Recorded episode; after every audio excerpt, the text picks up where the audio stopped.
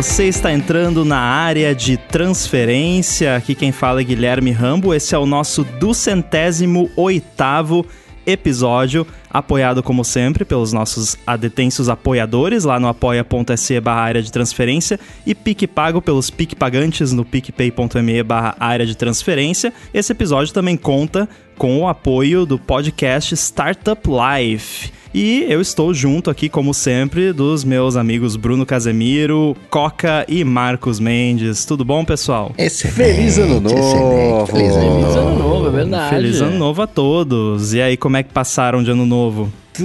Então, eu vou fazer uma confissão pra uma coisa que eu não falei publicamente ainda. Eu passei com Covid o ano novo. É mesmo? O Natal e o Você ano foi novo. Coviders? Dia 24 de dezembro, indo pra ceia da minha família, eu falei, quer saber? Deixa eu passar na farmácia que a minha garganta tá meio estranha. Eu passei, testei, positivei. Mas deu tudo certo, eu tive sintomas super fraquinhos, dois, três dias depois tava beleza. E me curei, tá tudo beleza agora. Mas Você não passou só o ano novo com Covid, você É. passou Covid pra mim via iMessage. é mesmo? Porque o Marcos me mandou uma mensagem no iMessage, pô, eu tô com uma coisa estranha na garganta, fui fazer o teste e deu positivo pra Covid. Aí eu, é, pois é, que interessante. No dia seguinte, eu acordei sentindo uma coisinha estranha na garganta, e aí depois fiquei com tosse, dor de garganta, febre, eu parei de sentir cheiro, fiquei quase duas semanas sem sentir cheiro das coisas. Tá vendo? Aí, ó, pega Pois por é. iMessage. É, sabe o que é isso aí? Instalaram antena 5G perto da minha casa da sua casa também. Isso pode ser. Ih, olha só. Cara, eu, eu, não, eu, eu não tô fazendo exame, então de repente eu só não peguei porque eu não fiz exame. Eu acho que é Pode isso. ser. né? É, Se é, não né? fizer exame, não pega. É, não tem relatório de bug e tá tudo certo, né?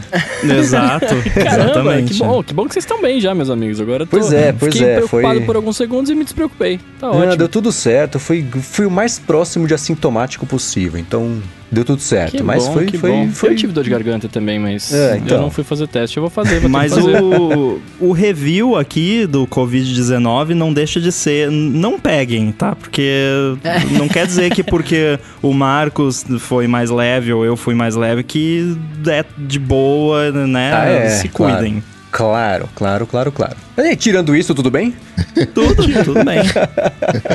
Tudo jóia. Eu, eu queria saber o- uma coisa do Sam Mendes ali, que né, gosta de números ali, padroniza décadas e tudo mais. Se agora em 2021 tá autorizado só falar 21, cortar o 2000 do, do 2021. Cara, sabe que eu penso nisso? Porque é, a gente vai, em breve, chegar no momento em que a gente. É, Eu penso ao contrário, na verdade. Tem que falar, porque a década de 20, década de 30, é uma coisa que a gente se refere a 1900, né? Então, é que nem falam dos anos 10. Eu não penso em 2010, eu penso em 1910, porque a Pois vida é. inteira eu penso. Então, eu ainda falo a data completa, o ano, né, os quatro dígitos ali do- dos anos, pra não confundir. Quando eu falo da década, do ano, enfim. Pra mim ainda faz sentido falar o, o negócio completo. É, pra mim também, porque realmente o pessoal fala, ah, nos anos zero, eu penso 1900, eu não penso em 2000.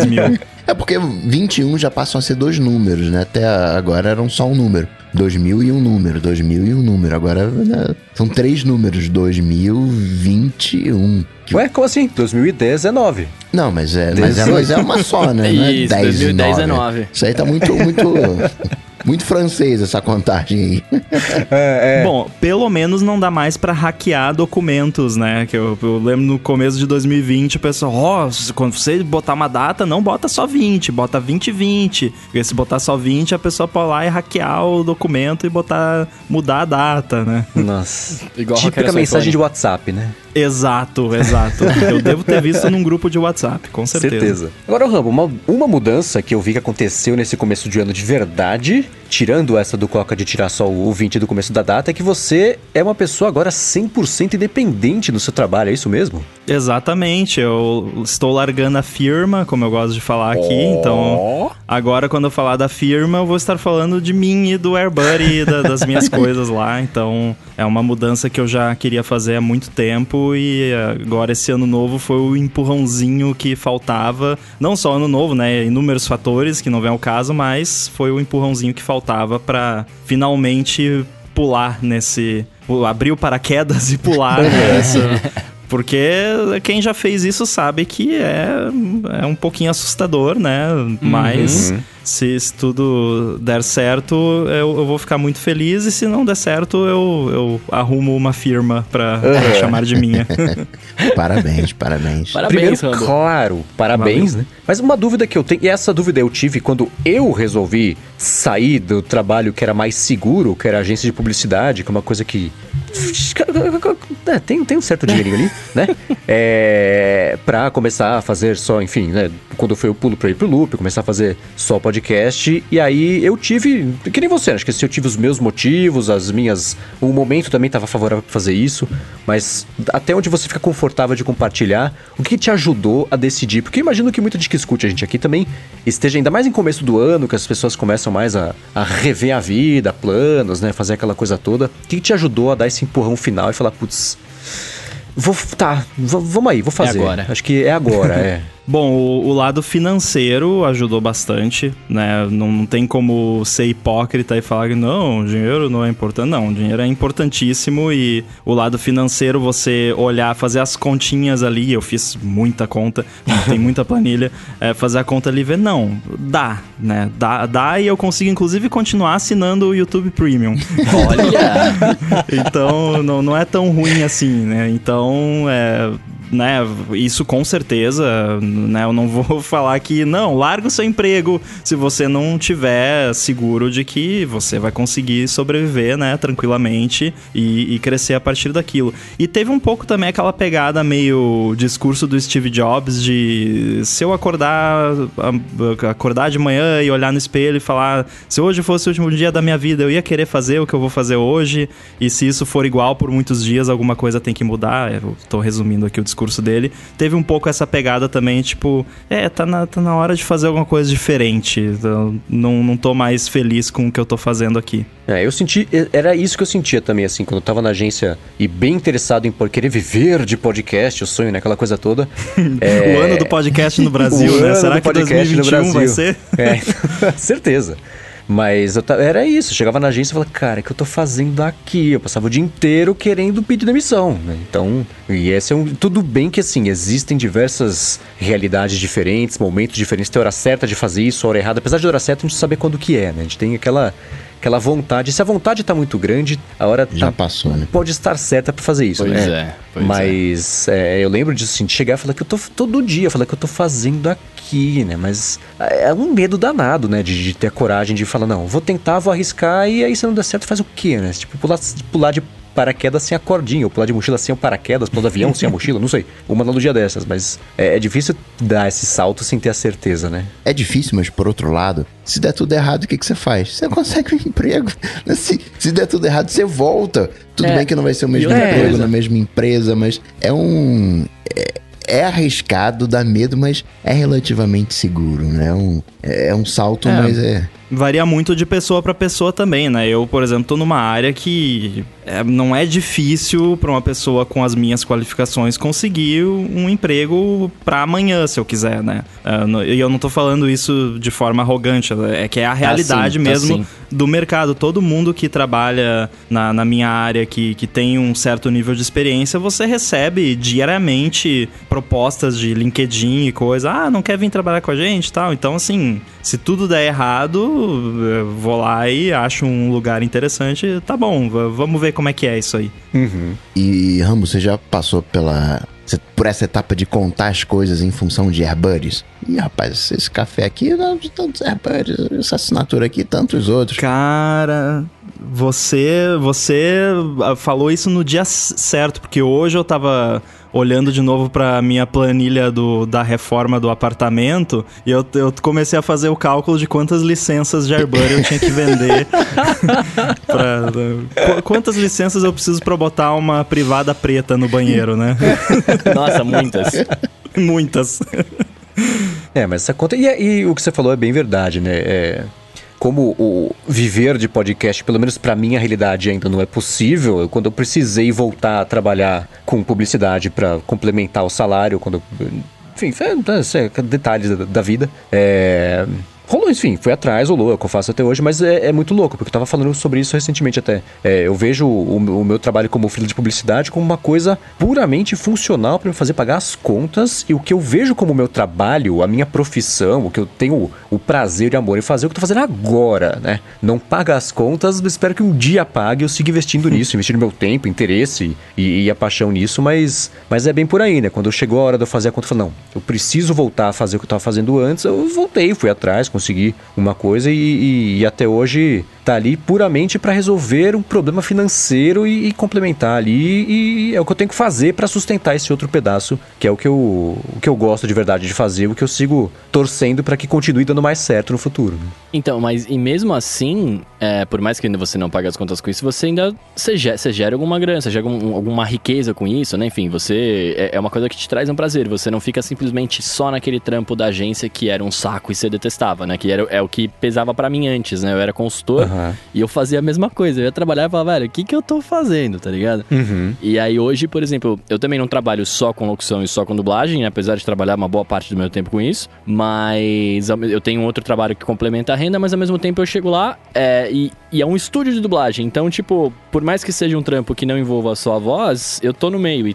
tá tudo bem, tá uhum. ligado? Tipo, então é, é, um pouco disso, tá ligado? É, esse é mais o ideal, porque por, eu tô de. faz desde 2017 eu tô de volta no mundo de publicidade e assim, eu não detesto porque eu tô fazendo isso até hoje, mas todo dia eu penso, estou fazendo isso para pagar meu aluguel, estou fazendo isso para uhum. pagar o mercado, estou fazendo isso para pagar o cartão de crédito. Eu não consigo viver nem só da agência, porque eu não dedico 100% do meu tempo a isso, então o salário não é 100%, e nem só de podcast, porque também não tem um, fluxo que justifique fazer só isso. Então são as duas, é tudo o prazer depende do trabalho, o trabalho depende do prazer para justificar eu conseguir ter a paciência para fazer o trabalho, né? Mas esse salto, eu lembro dessa, dessa dúvida de chegar todo dia por meses na agência falar, não quero mais isso, eu quero podcast, eu quero fazer, quero ir embora. Até o dia que eu criei coragem e, e fiz, né? Por isso que eu perguntei pro Rambo qual foi o sinalzinho assim, o que que fez ele dar esse pulo e falar, putz, quer saber? Eu vou, porque, não sei, a hora, enfim, o Rambo explicou a motivação dele, mas é difícil saber o momento, né? Ter a certeza de que. De que, que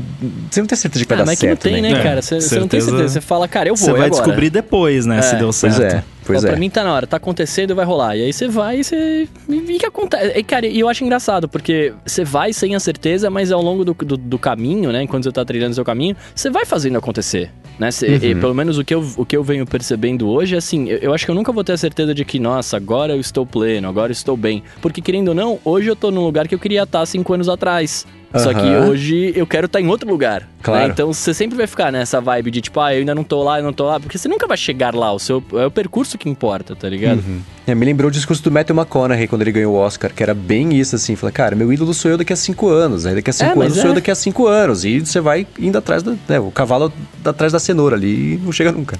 E voltando pro discurso do Steve Jobs lá, é aquela coisa. Por isso que eu odeio aquela pergunta que o pessoal adora fazer em entrevista de emprego, né? Onde você se vê daqui cinco anos? Porque Ai, ninguém sabe a resposta disso. Você só sabe a resposta olhando para trás. Que é. é, a história do, do, discurso do Jobs lá de ligar os pontos, né? Se você uhum. olha para trás e onde você tá agora, você consegue enxergar os pontinhos que você ligou para fazer aquilo. Se você perguntasse para mim em 2012 onde eu ia estar tá daqui cinco anos, eu jamais ia falar que eu, ah, eu vou ter me mudado para Florianópolis e vou estar tá trabalhando numa empresa de tecnologia. Nunca que eu ia imaginar isso. Então, uhum. é, é, eu não sei que tipo de ser humano se planeja com cinco anos no futuro. Claro, o pessoal, né, faz economias e tal para poder se aposentar. Né? Isso é o básico de longo prazo. Mas assim, não, daqui cinco anos eu vou estar tá fazendo tal coisa em tal lugar. Ninguém sabe isso. Bom, esse foi o momento coach no ADT. Bem-vindo a 2021. É, AD coach. Momento re resoluções de ano novo. E a gente tem aqui o nosso quadro Amigos do ADT, onde a gente gosta de divulgar o seu, principalmente o seu projeto que surgiu aí durante a quarentena para deixar o pessoal mais animado, o pessoal mais bem acompanhado né, em casa. E o que, que nós temos para oferecer essa semana dos amigos do ADT? Então, o Bruno Máximo, que inclusive está acompanhando ao vivo aqui o episódio, que eu vi o nome dele passar aqui no chat, ele Opa. começou um podcast chamado, talvez, 3D Talk Show, 3D Talk Show, ele pode dizer. Mas é um podcast sobre impressão 3D que ele começou. Ou impressão 3D. impressão 3D. Tem que saber que ele começou com um amigo dele. Ele tem dois episódios disponíveis, tem link aqui na descrição.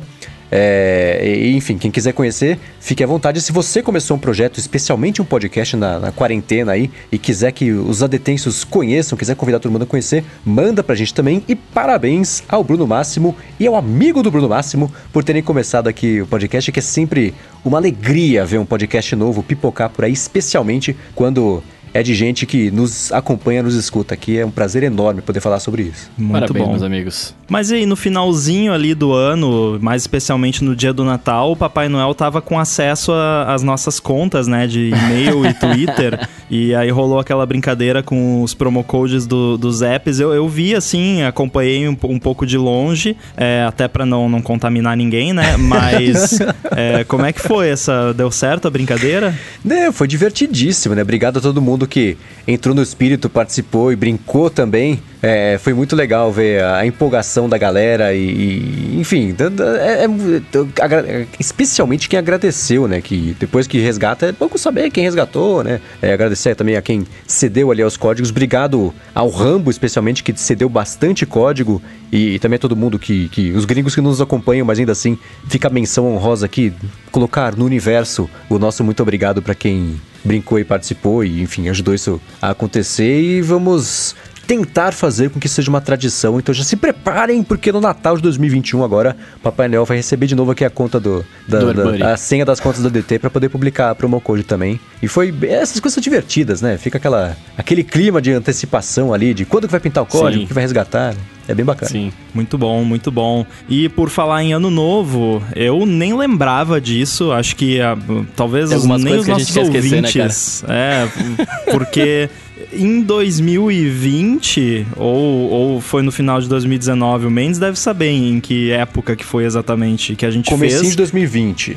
E nós fizemos previsões pro que rolaria Ai. em 2020. E eu estou dando uma olhada aqui, eu já vi aqui que teve umas coisas que não não estão muito certas. Ah, Felizmente esse aqui não vale ponto, né? Não é bola de cristal. Então esse é apenas para fins lúdicos. Então, o que que a gente previu para 2020? Vamos dar uma revisada aqui nessas previsões, ver o que que a gente acertou, o que a gente errou e fazer as nossas previsões para 2021, né? Claro, claro. Pois é, né? É, assim, a gente dividiu por empresa, né? Começar aqui falando sobre o Google. E, enfim, a gente não fez aquele esquema nosso tradicional de bola de cristal de cada um dar um chute no episódio. Eu acho que foi o 158. É, é, chama Geladeira Dobrável, inclusive, o episódio.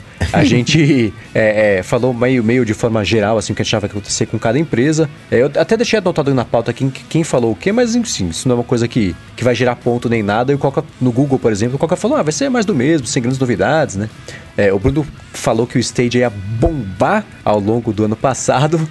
E de geral a gente falou que iniciativas tipo o Chromebook, o Waymo, que assim, eram coisas que eles ficavam ali alimentando, alimentando, mas cadê, né?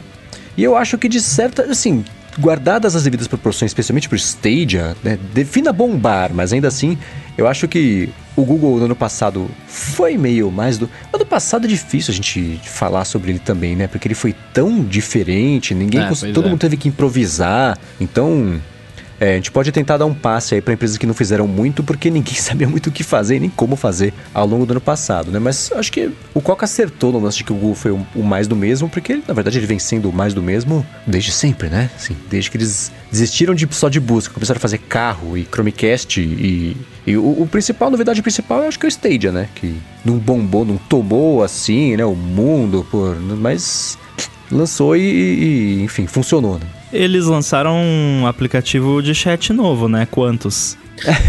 Não, não, na verdade não foi novo, só mudaram o nome, né? Vamos mudando o nome. Teve também a É. parada dos ícones, né? Aqueles, os ícones dos apps do Google agora são todos iguais. Você não Nossa, consegue é, mais é, né? saber É. qual é qual. Nada diz mais do mesmo do que os ícones serem iguais, né?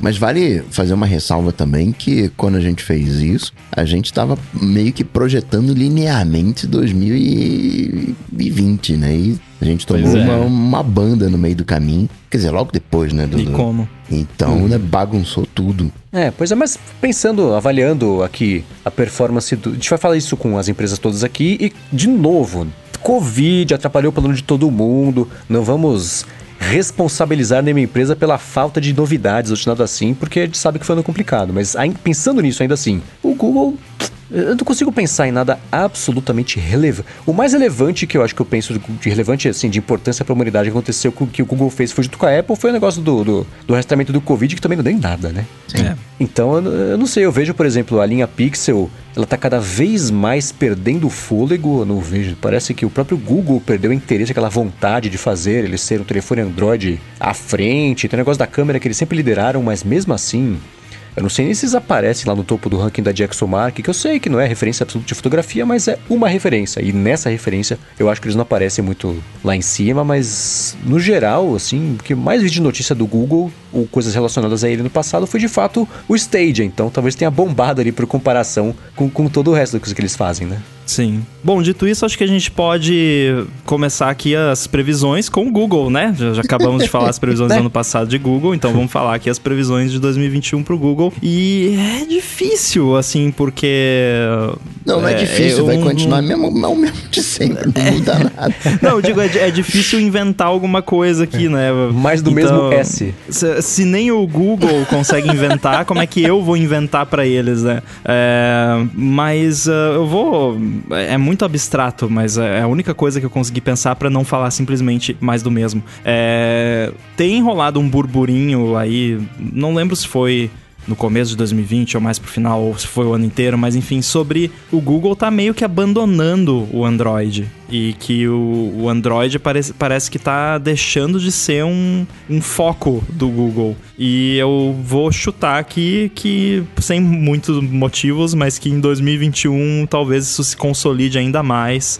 Que o, Google vai desenvolver menos ainda o Android e, e ele vai ser acabar sendo tocado muito mais pelas outras empresas. É, eu, eu, é, eu sinto mais ou menos. Eu ia falar que eu ia falar que eu, eu, eu, sinto que eles iam ficar muito mais focados em serviços mais para frente, mas tem muita coisa de hardware deles, né? Tipo o, o, o, os, os, assistentes da vida, essas paradas, né? É, mas sei lá, cara. Eu eu acho que assim a gente falando do, do ano passado um pouquinho ainda, o lance do Stadia que eu falei que ia bombar e, e, obviamente não bombou tanto, mas pelo lance de ser atípico, eu achei que o ano ser atípico, eu achei que bombaria até mais por conta de que as pessoas estão em casa, etc.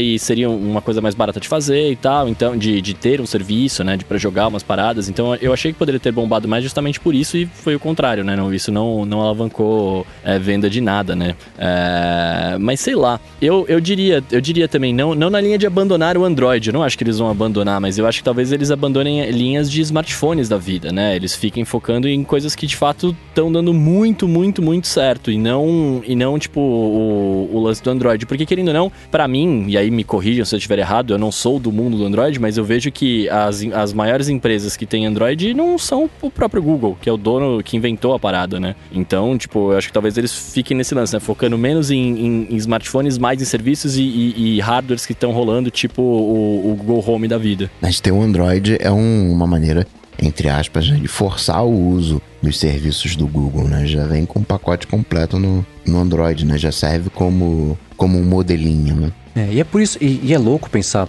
o Android é importante para o Google por motivos óbvios, é importante para os fabricantes, mas para se diferenciar eles têm que colocar a roupinha deles no Android. Só que isso é um problema para o Google que faz o Android, né? Porque você tem todo o problema que é, é, é, é natural de uma coisa que seja assim distribuída desse jeito aberto e livre, cada um faz o que quiser, que é o negócio da fragmentação, que a gente sabe que existe faz um tempo, desde sempre na verdade, né? Então o que eu vejo cada vez mais nos últimos dois ou três anos é uma força do Google de tentar consolidar um pouquinho mais o Android, especialmente a parte de atualização, distribuição, até um pouco da experiência. Falar, ó, vocês podem customizar o que vocês quiserem, exceto esse pedaço, esse pedaço, esse pedaço que tem que ter, tem que ser assim. E cada vez mais tem essas obrigações dentro do Android, porque aí o, o, pro Google justifica eles continuarem investindo no projeto, né? Porque a parte de hardware do Google já não deu certo. Se tivesse que dar, dar certo, teria dado já, eu acho. Ah, né? mas o. Google Home da vida tá rolando, vai. É, mas vende no Brasil? Ah, não, mas no Brasil, mano, vamos combinar que o Brasil não é o, é o alvo, né? Assim. Mas é aí que tá. Assim, eu acho que para ter dado certo, você tem que vender em vários países, inclusive, não porque a gente mora aqui, mas que tá sobrando o suficiente, tá fazendo o suficiente para vender no Brasil, entendeu? Então acho que. É que nem o. A gente pode falar da Microsoft daqui a pouco, a gente vai falar da Microsoft daqui a pouco, mas eu vejo a linha Pixel do mesmo jeito que eu vejo a linha Surface de computadores, de laptops.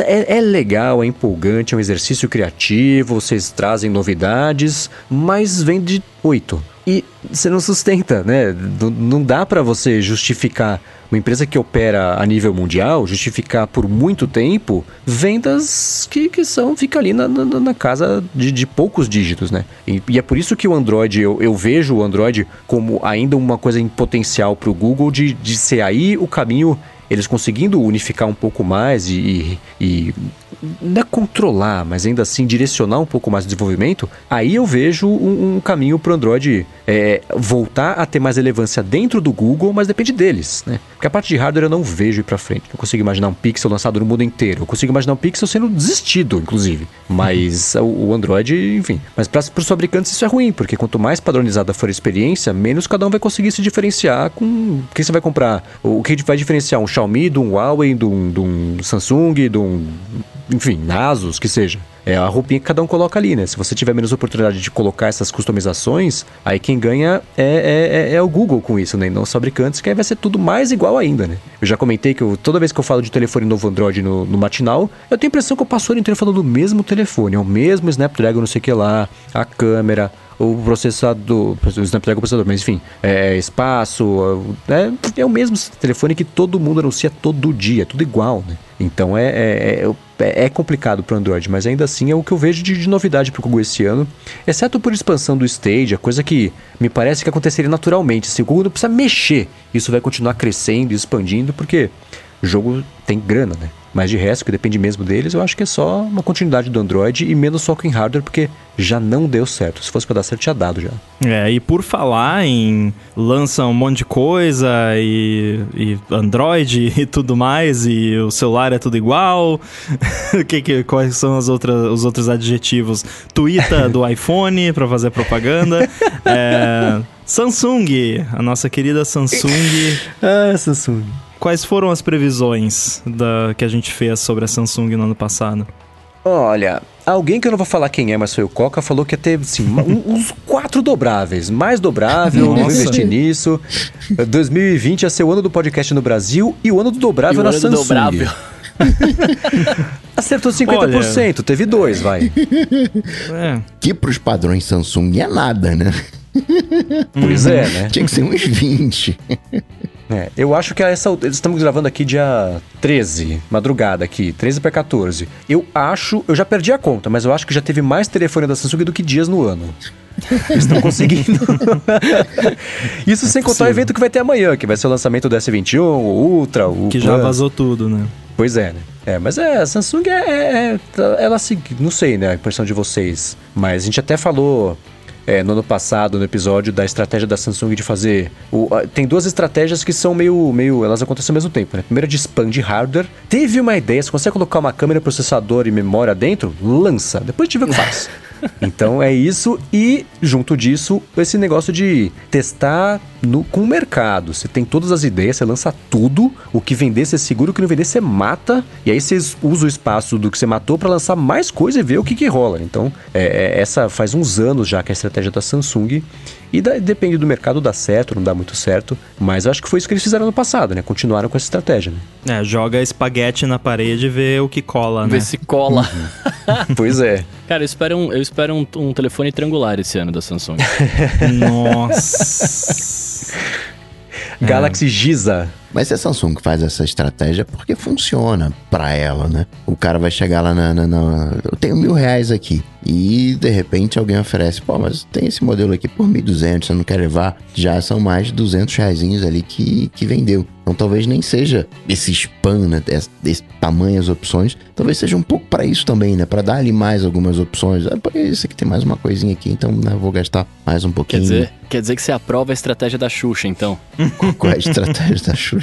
Que ela ficava lá no meio jogando carta para cima, as Paquita pegavam, o que ela pegasse era o que ia, era o que ia vingar. O Samsung joga o smartphone para cima, e aí o público fala, eu quero esse aqui, vai indo, e é isso. Ah, eu, eu acho que o Coca tá certo. É, porque assim, funciona, senão não fariam mais isso. E é uma estratégia que, de certa forma, uh, em escala menor. A Apple também tem feito cada vez mais. Só que a Apple faz muito mais no âmbito de variedade de modelos do que no âmbito necessariamente de preço, né? Porque os preços da Apple é tudo caro, né? Não tem nada barato, mas você tem ali uma certa variação. Por exemplo, tem o iPhone SE que lançou ano passado com o corpinho do 8 e o interior do iPhone 11, que é aquela coisa, ah, para o usuário que quer um iPhone tradicional com botão home, sem muita firula, mas quer um iPhone novo que vai rodar tudo, que vai durar muito tempo. É, então a Apple tem expandido a linha de produtos, só que não com o preço necessariamente, mas com a, as então. diferentes opções disponíveis. Só que ainda assim não chega perto da, da quantidade né, da, da, Samsung, obviamente. Mas aí, mas aí vamos lá, me, me eduquem, tá? Eu, eu vou falar um negócio, vai ser muito fanboy, mas eu não tenho conhecimento. Então, quem estiver ouvindo e puder me educar depois, não fiquem bravos comigo, tá? Mas assim, é, quando, eu, quando você fala a Apple tá fazendo parecido, tem vários produtos e tudo mais, por mais que eles sejam caros e por mais que o, o, o seja um hardware né, mais antigo e etc., nenhum dos produtos, quando você compra, eu não me imagino jogando dinheiro fora no sentido de, tipo, eu comprei daqui a pouco tempo esse, esse celular vai parar de funcionar. Né? Você compra, quando você compra um SE, por exemplo. Quando você compra um, um celular de mil, dois mil reais, um, um, J3 da vida, que eu, eu tive, eu detesto ele, diga de passagem. é, cara, você compra pouco tempo depois, ele já fica mega obsoleto e mega ruim, travado, zoado e etc, né? Então, então, assim, é, a, a, que ponto que é interessante pro consumidor isso? Porque você compra lá esse celular e aí, tipo, você não vai ficar falando bem também, né? Ó, que maneiro, aí já, já compra outro. é, então.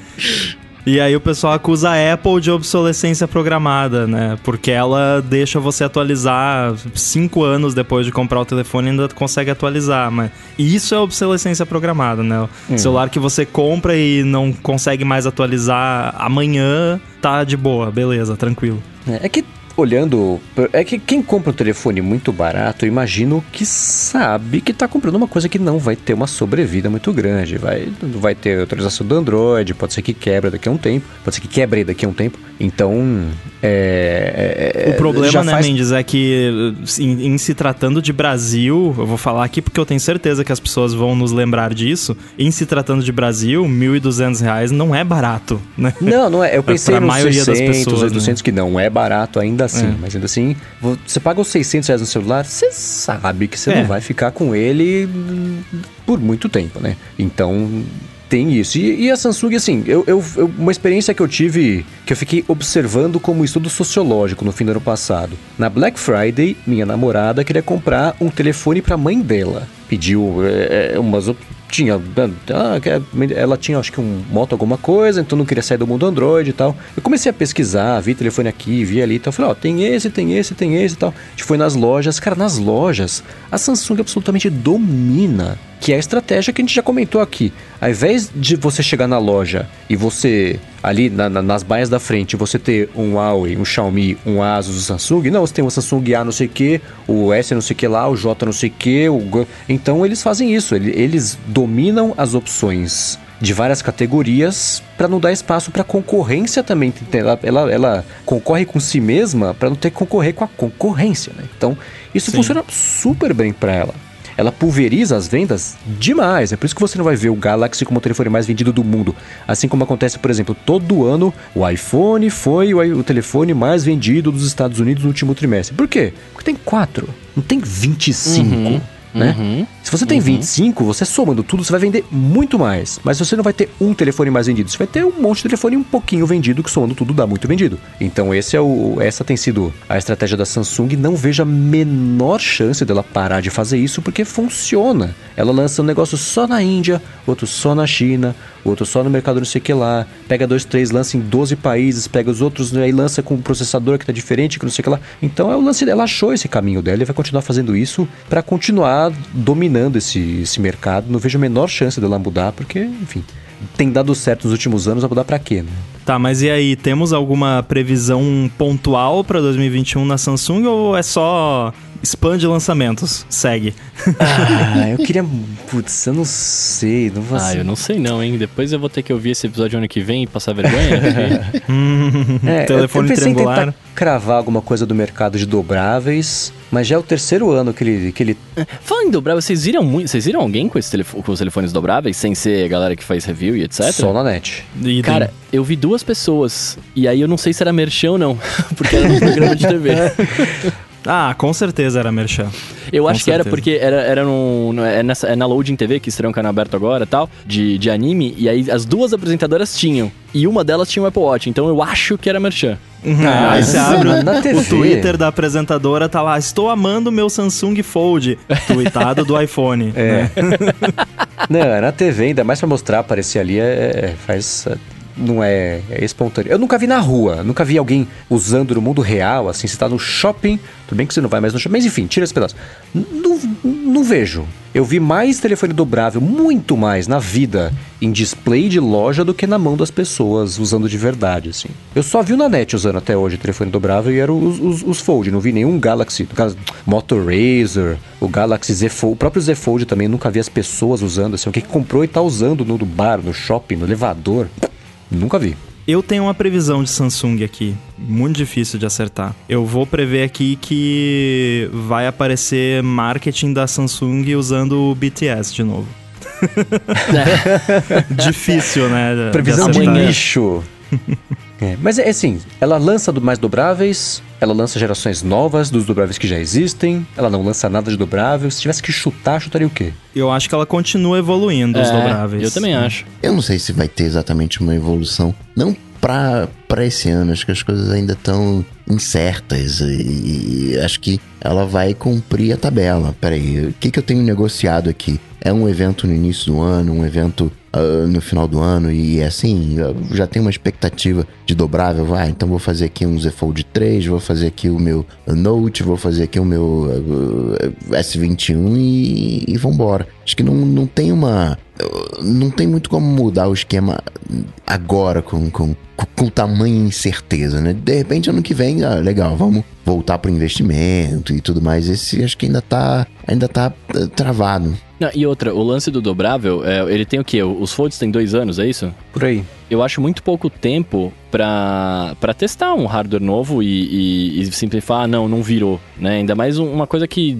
é, é, é, é novidade, assim, ninguém nunca estava acostumado a usar um telefone dobrável, etc. Eu acho pouco tempo pra eles quererem parar agora, saca? Então acho que vai ter um Fold 3 e provavelmente vai chegar aí no, no mundão. Putz, eu penso exatamente ao contrário. Sério? Na tecnologia, pensa assim: você lança ou pega ou não pega? Você passou três anos insistindo e não pegou. O que, que passa três anos insistindo e não pega e funciona depois de um tempo? Você olha É, as então, coisas é o que a galera tá ano. usa Vamos hoje. Smartphone. e Tudo bem que o, o iPhone tá no outro patamar, mas mesmo assim, né? Lançou o iPhone e pegou. O Glass quanto tempo que ficou testando? Ah, foi pouco tempo. O Google o Glass? Bruno, Bruno falou do Google Glass, né? Acho que Não foi uns três Ficou- anos que eles ficaram falando disso? Três, quatro? É, mas Ele é que pegou? nunca lançou, na verdade, né? Eles eram meio que protótipo a parada que não, não era. você não chegava numa 1 loja e também era, comprava. vai, vamos combinar. É, mas eh, pelo menos você conseguia em alguns lugares raros numa, na lo- ir na loja e comprar, né? Mas uma coisa que acho até que o Coque ia comentar agora, o, o Apple Watch é o único exemplo que eu consigo ver, assim, por exemplo, de uma parada que demorou um pouquinho mais pra pegar, mas acabou pegando, mas não foram cinco anos, foi tipo um ano que levou pra. Né? Quando a Apple percebeu que a, a pegada dele não era, olha, você consegue ver a carinha dos seus amigos e ligar pra eles do seu pulso, né? Que é tipo, esse era o marketing dela no lançamento do Apple Watch. Quando eles perceberam que a pegada dele era fitness e, e tudo mais, saúde, foi aí que ele pegou, mas isso não demorou três anos, né? Foi bem menos que isso. É, então. Por isso que eu acho que, assim, se fosse pra pegar, já tava rolando. Então, se a, a gente ia ter visto pelo menos um na, no mercado quando sai no- no- na única vez da semana pra comprar, fazer compras. Então, É que talvez também o telefone dobrável seja outfit, seja ostentação. e aí, né, eu vou ostentar pra quem não tem pra ostentar e a galera não compra. Tem Pode isso ser. também, né? Tem isso também. Posso fazer uma ressalva importante aqui? Isso tudo a gente tá falando a gravação tá rolando na quarta-feira, o evento da Samsung na quinta, o episódio sai na sexta. Maldição Pode quinta. ser que tenha pintado alguma coisa. Né? Não parece que vai pintar, mas se pintou alguma coisa, a gente não sabia. Por isso tá falando isso aqui. Podemos estar falando uma grande bobagem agora, apesar de eu achar que não vai ter dobrado Não seria a primeira e nem será a última. Vamos combinar também. né? Não, é, porque essas quintas-feiras aí adoram nos É. zoar, né? Pois é. Exato. Bom, é, vamos partir aqui então para mais uma querida empresa do nosso coração, a nossa querida Microsoft. O que, que vai acontecer? Aliás, primeiro, o que, que a gente falou que ia acontecer em 2020 e o que, que a gente acha que vai acontecer em 2021 com a empresa do nosso saudoso Bill Gates, que está vivo ainda, mas Cara, não está mais dou- vivo na Microsoft. Eu não dou uma dentro, é incrível, cara. Que que, qual foi a bola Eu fora? falei Bruno? que ia rolar um streaming de jogo, tipo o Google Stadia, pra, né, do, focado no, no lance do, do Xbox e tal, mas eles não iam acabar com o console. Não teve e não acabou o console. Pelo menos acertei 50% aí da- do meu palpite, né? Agora, o, o- sobre Micros- Microsoft, eu tava lembrando aqui. O. Cadê o, o, o- o Nadella? Tá junto lá do, do Jack Ma? Cadê o cara, né? Eu não- não- eu não vi esse cara em 2020. Claro que viu na- na- nos depoimentos pro Congresso lá. Mas só. é, a Microsoft tá bem quietinha. Aliás, falando do Bill Gates, gravando. Curiosidade, fun fact. Exatamente hoje, 13 de. de- Já passou, né? Meia-noite, 14, mas 3 de dezembro, fez 21 anos que o Bill Gates saiu do cargo de CEO da Microsoft. Bem, justo nessa data Caramba. aqui, falaram dele. Mas é, a Microsoft tá. O Nadella tá tão quieto quanto a empresa, né? Estão ali na, na altitude de cruzeiro ali e, e fazendo o que eles fazem, que é ganhar com, com serviço e com software e, e dar as patinadas históricas da Microsoft com hardware, né? E o Nadella tá, tá quietinho, tá na dele. Bom, ainda sobre Microsoft no, no ano passado também, o Mendes previu que ia ser igual ao Google. O que, que quer dizer isso? É, mais do mesmo, né? Continua, é o que eu acabei de falar aqui, né? Assim, continua fazendo o lance dela sem grandes inovações. Na verdade, pra ser muito justo, ela tentou no passado. Lançou o Surface Duo ou Neo, eu confundo os dois. O telefone, que os reviews todos foram assim, nossa, é um produto bem interessante, mas não compra. Todo mundo concordou que era um belo exercício criativo tecnológico, né? Mas foi o principal, o que eu vejo de principal mesmo do mundo Microsoft ano passado, Xbox Series X e Series S, né? E o Guilherme People lembrou aqui que a Microsoft comprou a Bethesda. Isso é, é- é relevante, importante, mas... É, Isso ainda não enfim, aconteceu. É, tem, tem, a- apesar de, de aprova- de aprovação regulatória e tudo mais, os frutos disso acho que começam a aparecer mais 2021 pra frente, mas ainda assim foi um, um fato relevante, importante, que eu nem lembrava que eles tinham comprado. Mas ah, o, o Brendo Marinho lembrou, o Microsoft é o, o Surface Duo, não é o Neo. Então lançaram o Duo, foi um- uma tentativa, foi um chute. Sempre acho bacana exercícios, né? Por isso que eu elegi ano passado o LG Wing como o telefone do ano, eu acho. Ou novidade do ano, enfim. É, mas não, não, não foi algo que, que a galera abraçou, né? Foi ao contrário. Foi, ah, que bonitinho, deixa eu voltar pro meu telefone aqui que eu sei que funciona. E nesse ano, talvez tenha o Surface Neo, né? Que é o tablet de duas telas com a dobradiça, né? Também que, que eles estavam... Mas esse roda Windows, enfim, é um pouco diferente ali o esquema e... e Assim como acho que o Google vai investir bastante no Stadia para seguir expandindo, a Microsoft vai continuar investindo ali no, no xCloud. No xCloud era o nome do projeto, né? É Game Pass? Não. Como é que chama? Acho que é xCloud mesmo. Xbox. É? Eu não sei lá, enfim. Eu, vocês sabem o que eu tô falando, né? Então o streaming de jogos dela ali deve continuar expandindo, porque assim como o mercado de streaming, esse de streaming de, de filmes e séries, esse mercado tá esquentando. Todo mundo tá lançando. A Nvidia tem a dela, a, a- a- enfim, tem, você vê a, a Amazon entrando no mercado também com o Luna e Google e Microsoft já estão faz um tempo aí é, prometendo, prometendo, lançaram, mas você vê, tem medos de países, não é uma coisa que tá ainda presente em todo lugar, né? A LG falou que agora vai colocar já embutido em, em, em algumas TVs. Mas de Microsoft para esse ano, ela tem que fazer alguma coisa associado ao M1, né? Associado a RM. Tem o. A, Pô, roubou o meu chute aí, hein, é, Coca? a Intel já, já, já se engraçou, já falou: ah, vou, não, tô fazendo aqui um negocinho aqui, na mesma tecnologia RM aqui, Big Little. Aqui vai ser bacana, não sei o que. Então tem essa, digamos, compatibilidade Intel, mas tem que né, se posicionar na questão de ARM, né? Do jeito que tá hoje, tá bem nítido que o futuro vai ser ARM, né? E como é que fica o, o Windows nessa história? É, eu ia chutar exatamente que muito provavelmente, pelo menos, muito provavelmente eu não, não sei o quão provável é, mas eu espero que até o final do ano a gente veja aí um, um Windows para Mac, né? A, que a Microsoft vai lançar um Windows para Mac, porque antes não precisava disso, antes era só o Windows normal que todo mundo roda no, no Intel, mas agora com o M1 precisa de um Windows específico pro Mac com M1 ou M qualquer coisa que, que venha a seguir. Então, eu acho que, que deve estar tá rolando uma conversa com a Apple, porque é possível você criar um sistema operacional que roda no Mac com M1. Acho que até agora no, no beta do Big Sur, a Apple finalmente colocou o suporte oficial a isso.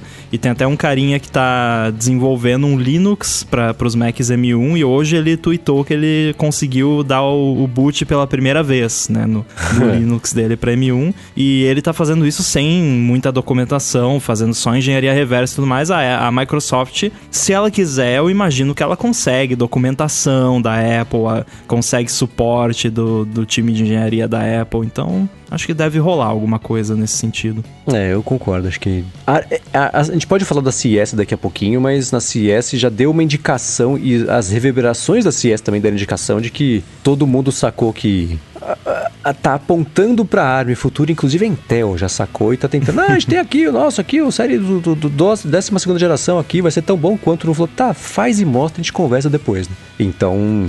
É, Isso vale Microsoft... pra qualquer coisa da CS, né? Faz é, e é, mostra é. e depois a gente conversa. Porque e da Intel é, também, né? A CS é a, é a feira anual de Vaporware, né? É, Concept Electronics Show.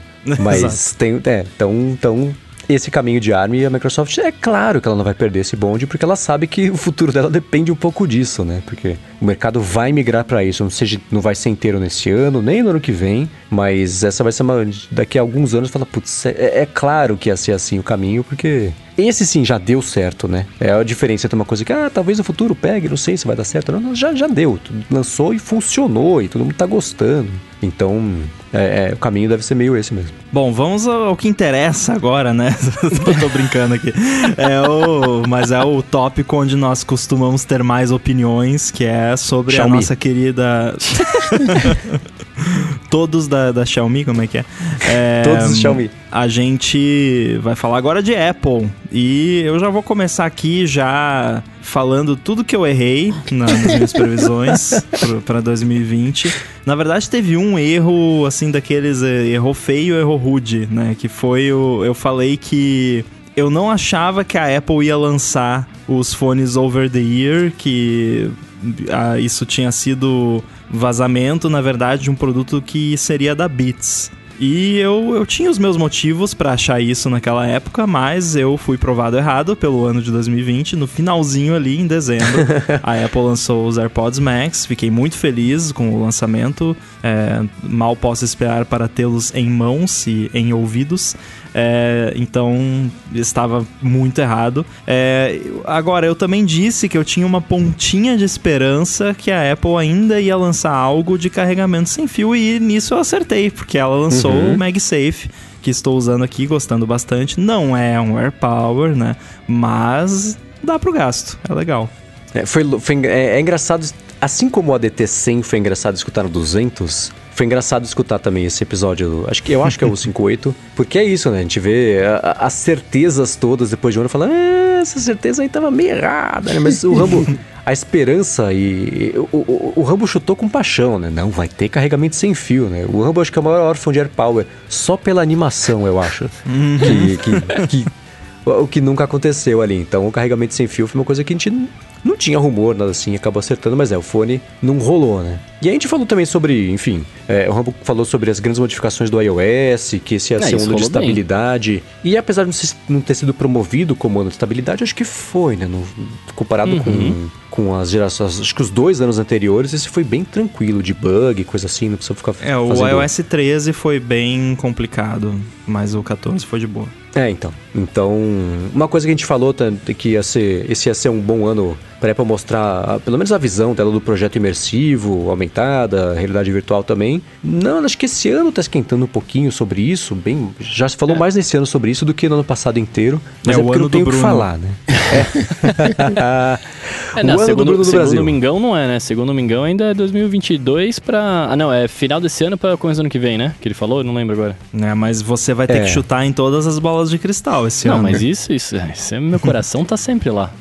É, né? O Jason Snell, jornalista, ele tem uma hipótese que eu acho que é válida, que faz sentido. Esses rumores, não, vai pintar, daqui a pouco vai ter anúncio, vai ter coisa aí e tal. Assim como a Apple lançou o kit de desenvolvimento do Mac com o processador ARM, pode ser que o lançamento da Apple nesse ano, o primeiro, pelo menos o que estar aí, dá uma coisa que a fumaça que tá pintado aí, é sobre um developer kit para AR dos óculos, assim, pra, pra- não vai ser o produto final, mas uma coisa que desenvolvedores vão poder pôr as patas e mexer e fuçar e desenvolver para eles até antes ali do lançamento final, assim como foi o Developer Kit de Mac com ARM para depois lançar o- os Macs de verdade com ARM com processador que não era o mesmo do, do kit de desenvolvimento, né? Então, essa teoria dele, apesar de eu achar que não vai ser para agora, faz um certo sentido ter alguma coisa sendo lançada aí nesse, nesse primeiro momento e, enfim, já tem pintado muita notícia sobre isso nas últimas semanas pra gente poder pra gente ignorar aqui e achar que, que não vai rolar mais, né? Tipo o carro, né? Que, Não, o que seria estranho, tem bastante coisa ainda. Até a gente comentou no Stack Trace dessa semana algo na, na mesma linha, mas seria algo sem precedentes, né? Porque, tá, a Apple lançou o Transition Kit ali de, de Mac, mas é um Mac Mini, né? Que é uma coisa que já existe, com um chip A12Z que já existe, tudo coisas que já existem pra galera poder desenvolver. Agora, isso aí seria um form factor totalmente diferente, que nunca foi visto, um produto, uma nova linha de produto totalmente nova e um form factor que só existiria para desenvolvedores testarem. Tipo, um, um produto 100% de- desenvolvido só para desenvolvedores. Isso eu não lembro de nada que a Apple tenha feito. Tipo, quando a Apple lançou o iPad, ela não mandou um iPhone gigante pro, pros developers testarem antes, né? Então, com eu não sei, eu, eu- é, nem com Apple Watch, ela não mandou um, um relógio lá pros desenvolvedores testarem antes, então eu não sei até que ponto, é, porque é- não tem precedente disso e, sei lá, a Apple costuma ser bastante previsível nessas coisas, assim, eles seguem meio que um padrão, então eu tenho uma dificuldade em ver ela introduzindo um produto que não é um produto que é só para os desenvolvedores e que é totalmente form factor novo que vai ser usado só para aquilo. Então acho que se vai ter duas fases do projeto, como o próprio German já falou, eu acho que essa primeira fase já vai ser um produto que talvez os developers tenham acesso antes, como foi quando ela lançou a Apple TV com apps, mas é o produto que os usuários vão receber depois. O que me chama atenção nesse. Que tem um, um hardware de óculos, sim, tem, e tá todo mundo de olho. É nisso que eu fico também ressabiado na questão do Android, porque se você tem um, um óculos vindo por aí, o, o Google vai ficar de fora disso. Não, vai ter que ter também um Android rodando em óculos. Facebook vai querer Samsung também. Samsung, o Facebook vai querer entrar nessa. O Facebook já percebeu que ele não pode pegar a onda depois, ele tem que pegar antes. Está se preparando com o, o- o óculos que tem dele, né? Ainda é um trambolhão, mas quando a Apple conseguir fazer, vai ser a tecnologia vai ser carne de vaca, todo mundo vai conseguir fazer. E aí o Facebook entra brigando de igual para igual. Não entra brigando dois anos depois, como foi o, o Portal e, e tudo mais. Tirando a questão do Facebook né, e, e todas as demais coisas. E eu fico Eu receoso. diria que essa galera vai lançar antes da Apple, inclusive, porque só essa galera lança produto baseado em rumores, né? Então a, a Samsung, por exemplo, é bem provável que lance antes da Apple até. Sim, mas tem Não, uma. já tiveram vários óculos lançados, né? Mas, mas tem uma pegada aí específica agora que é, que é o seguinte: eu vou usar um óculos pra quê? Qual vai ser o punch? Tem muito punch de óculos pra você interagir com as pessoas, pra você estar na rua andando, seguindo, ah, aqui é tal coisa, né? De você expandir o universo da rua. Você vai expandir o universo da sua casa, né? Vai ser pra joguinho, vai ser pra fazer conferência, né? Que uso eu teria de um óculos na minha casa? Né? Que pelo menos até, né? Pelo menos o segundo semestre, talvez no início do, de 2022, tende a ser assim, né? Qual o, o, punch que a Apple tem, né, de, olha, tá aqui o óculos e você vai usar, né? Que exemplos a Apple vai dar? Eu já acho estranho os AirTags agora, nessa altura. Se bem que a gente perde coisa em casa, né? Cadê o controle? é. Tá aqui. Bastou. É, eu fico, quando você, quando você fala desse lance de do que usar, né? Do por que, que eu usaria, eu usaria o óculos, etc. Eu tava conversando com um amigo e ele começou a falar sobre esporte, né? Tipo, que talvez Não, pudesse ser Bruno, alguma você, coisa você não fala nada que com- você tá gravando de noite, meia-noite, no, no- no- no- no- aí na sua cabine de óculos. Cara, mas eu sou um tira. Eu, eu tô aqui hoje pra. Você tá treinando. Eu tô treinando aqui. Não, mas é que, cara, a, eu- a, gente, a gente falou sobre esporte, né? Mas aí eu, eu fiquei pensando sobre isso e eu acho que você faz um- um- uma parada dessa mais voltada pra esporte, tipo, é muito sem sentido até pela, pelo, pelo trabalho que daria você fazer exercício de óculos, né? Quem usa óculos, eu uso óculos e sei como é horrível jogar vôlei ou qualquer outra coisa, né? Fazer academia de óculos é péssimo. Então não sei se, se o foco seria esse. Talvez é, seria muito mais focado na praticidade de, de você, por exemplo, estar com óculos e ver as suas AirTags aí do que você colocou e onde tá, e né, essas paradas, talvez caminho pra você não precisar ficar pegando o seu telefone e desviar a atenção de um trânsito, de uma coisa do tipo, desse tipo, do que é, do que pra outra coisa. Acho que seria uma coisa mais focada em navegação. E aí eu começo a pensar se valeria a pena pra mim, tá ligado? Né? se realmente é interessante, né? Mas, Não, enfim. agora você vai comprar esse negócio. Não, é Nem óbvio que eu vem. vou comprar esse negócio. Eu vou ter que comprar. mas é, eu, já, já- eu já tenho dinheiro separado. Eu tô chutando quanto que, né, quanto que vai estar lá, já tá separadinho pra isso quando lançar. Mas ao mesmo tempo é, é, é isso, né? Assim, tipo, um primeiro produto desse, eu fico pensando, é uma, vai ser uma parada meio fold, assim, né? Tipo, é muito, vai ser muito da hora de, né, uma tecnologia nova, muito da hora, mas. Caramba, será que vai ser de fato super hiper funcional, tá ligado? Vai ser da hora mesmo, vai ser mais o mesmo? Eu tenho Não, vários... vai ser que nem o Apple Watch, eu acho, né? O primeiro Apple Watch, ele era bastante limitado, dependia muito do iPhone pra tudo, era lento, né? Eu acho, comentamos também no Stack Trace, né, que é mais voltado para desenvolvedores, mas eu acho que até que ponto desenvolvedores vão poder integrar coisas né, nesse produto também vai ser bem limitado, porque a Apple se preocupa muito com privacidade. Acho que um ponto muito importante desse tipo de produto, e acho que o que vai fazer um produto desse ser bem sucedido ou não, é o fator creepy. É Ele É. não, não ser creepy, entendeu? Exato. Porque exato. se, se uma pessoa vê você com um óculos que ela sabe que é o óculos tal que, que consegue fazer tal coisa, a tal coisa que esse óculos consegue fazer não pode ser creepy, não pode ser uma coisa que você Uhum. vai chegar perto de uma pessoa usando esses óculos, a pessoa vai ficar tipo, ai meu Deus, sai Tá daqui, filmando? né? Tá filmando? Que foi um problema com o Google Glass, eu lembro, né, antigamente, que é o Google Sim. fez É, o, mas- o Google Glass e as pessoas, a galera ficava filmando no banheiro com o Google Glass, enfim. Cinema. Eu acho que não vai nem filmar, por exemplo. Mas, mas, mas olha só, eu vou, eu vou, eu vou defender uma, uma outra parada aqui. O, a- o Google Glass, o Glass, o Google Glass tinha uma outra Glass. do Google. Programa. Tinha uma outra parada que era. Primeiro que ele, o, o dispositivo era creepy, né? Porque era um, um visorzinho aqui, um negócio com uma câmera e tal. Isso, isso, o dispositivo em si já era estranho. Tinha gente que usava sem lente, né? Tipo, era um Mas bagulho lembra meio que estranho. agora tem o Mandaloriano que tem aquela anteninha ali. Ficou cool esse negócio aqui. É, então, então ti- tinha isso, né? Segundo que era uma época em que, você- por mais que já tivesse mu- muita tecnologia, etc., era uma época que você não tinha, n- não era tão comum as câmeras nas coisas, né? Tipo, no- é- é- ainda era diferente o, a- o olhar pra câmera.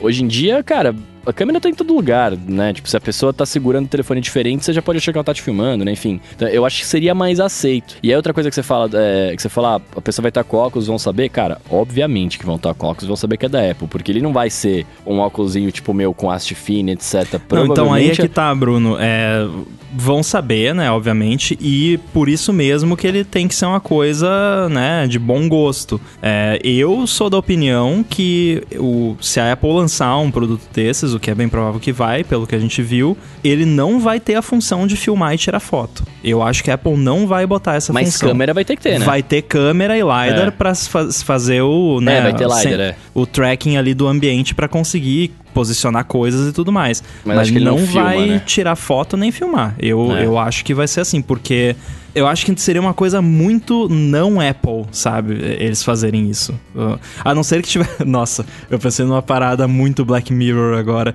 Que tipo, se você tem um Apple Watch ou um iPhone, você vai no settings lá e bota tipo, não permita que o Apple Glass me filme. Aí se a pessoa com o Apple Glass olhar para você, a sua cara fica borrada no, no Apple Glass dela. Aí as pessoas vão ter que comprar iPhone e Apple Watch para se protegerem do Apple Glass. da hora isso. Não, não. É, a gente acabou. A, a, única previsão é que talvez tenha Apple Glass. Na verdade, foi a previsão não, do que não, vai eu acontecer vou, eu vou com na Apple caneta. Glass, eu né? quero caneta no iPhone. 2021 é o Ah, ano. De tá. novo? De novo, vai ter, vai ter. Esse ano vai ter, esse ano não passa. Tô cravando Essa era uma certeza aqui. nossa no passado. Que ia É. ter, Não, mas cara, aí, claro a gente tá no ano ter novo agora. caneta, né? A gente tá no. Mas- O ano passado teve Covid. Esse ano já temos uma Coronavac aí, vai dar tudo certo, vai ter caneta. Entendi. Só novidades com C, então. É, também bem. a gente tinha previsto, né? Já falamos aqui da previsão, mas só para completar aqui do ano passado, a gente tinha previsto que ia ter complicações barra widgets no, no iOS, Rolou, acertamos. rolou. E também o bundle de assinaturas, né? O pacotão Apple que também rolou. Que rolou e eu tô assinando, inclusive. Pois é, é que esses chutes não tem crédito pra gente, que eram rumores que a gente só falou a respeito, né? Assim, não foi É. nenhum grande insight de nenhum de nós aqui, né? Que tem nada disso. Mas comentamos e foi isso mesmo. E é 2021 e o iOS ainda não passa café. Pois é, pois é. Bom, a gente falou também sobre redes sociais no, no ano passado. Olha. E dá pra resumir o, o que a gente falou sobre uma maior cobrança no ramo da privacidade. É isso, acho que podemos E dizer. foi um com, assunto, né? É, bastante certeza que rolou, né? Rolou bastante. Ah, eu não sei, sabia? Foi assunto. E- Foi assunto, sem dúvida, foi assunto pra caramba. Mas e aí? Não teve uma maior cobrança de verdade, consequências pra quê? Não, o Facebook continuou É. sendo o Facebook, faturando do jeito que ele Não, mas- fatura, maior rede social do mundo e. E, e aí? É que eu acho que, é que, eu acho que são, são passos, né? Assim, é, não se falava muito. Aí o ano passado falou-se bastante. De repente, agora esse ano é o ano que vai começar a ser, ser aplicadas sanções nas coisas, tá ligado? Ué, os labels de privacidade lá da, da App Store pode ser considerado uma maior cobrança de privacidade, né? Pode de certa ser. forma. É, é, é, o que eu digo é o seguinte: é, é bacana. A gente comentou que haveria uma maior cobrança e houve, mas não teve consequência para cobranças. Queremos a privacidade. A resposta foi não. Todo mundo falou, tá bom. Né? Então, nesse ano, agora no comecinho de 2021, a coisa tá mudando um pouquinho, mas eu infelizmente acho que não é uma coisa permanente. Esse lance do, de, de o Signal crescendo bastante, o Telegram crescendo bastante, pelo êxodo da galera que tá assustada que o WhatsApp, oh meu Deus, o WhatsApp vai compartilhar dados com o Facebook. Você fala, jura? Pra surpresa de quantas pessoas? Zero, né? E, e sabe o que, que eu acho Então- mais engraçado nessa história? É, ok, é, existe o, o nosso universo, que é o universo dessa galera que né, ouve podcast, que vai atrás da informação, que tá preocupado com privacidade. E você tem um grande público. E até mesmo essa galera né, mais ligada nas coisas não sacou que o tal do Instagram é do Facebook. Que esse tal cara Instagram compartilha os dados com o tal do Facebook.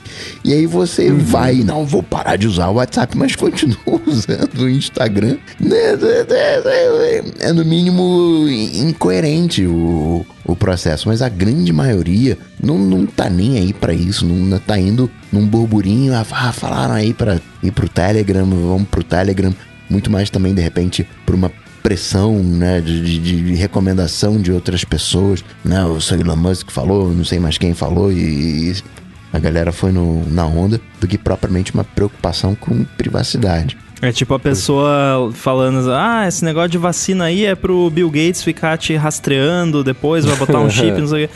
E a pessoa posta isso no Facebook. Então, tipo, É, então. Beleza, tá bom, parabéns. Não é a própria ideia de baixar o Telegram, mas continuar usando o Facebook, você fala.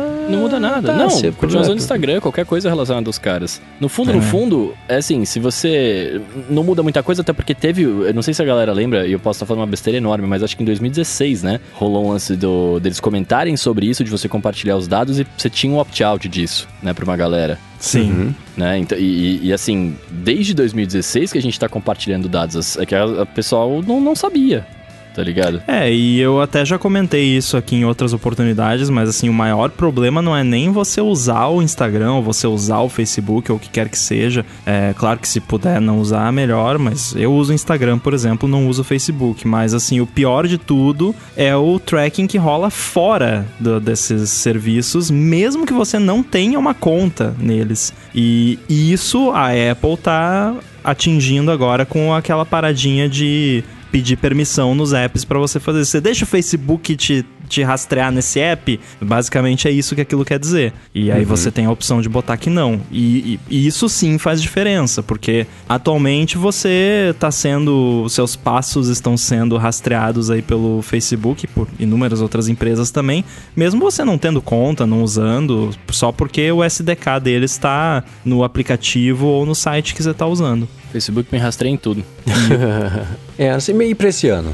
Isso, deixa, eu só, deixa, eu só, fazer um comentário disso, porque uh, que eu acho que é importante também uh, frisar, até pro, pro grande público, né? Assim, a, a gente comentou de baixar outros aplicativos, tipo Telegram, etc. Uh, é, a galera fala do, do, de, de, do lance da privacidade, mas, por exemplo, com, com essa mudança da, da política do, do, do, WhatsApp, as suas conversas com as empresas não são mais criptografadas. Não, não são eles têm acesso, mas a sua conversa particular continua sendo criptografada de ponta a ponta né? No Telegram, por exemplo, que muita gente tá, baixou e tal, a, a, criptografia deles lá, se eu não me engano, é um pouco diferente, que você tem que, no próprio aplicativo, optar por isso. Se você não opta, você, as suas mensagens po elas podem ser acessadas pela, pela galera do Telegram, né? E muita gente provavelmente tá baixando sem saber disso. É, a criptografia... É, vamos dar uma conferida. A criptografia do, do Telegram não é ponta a ponta passa a ser ponto a ponto quando você usa o chat secreto. Exato. Que aí só chega naquele dispositivo. Mas até o servidor é criptografado, né? Vai uh,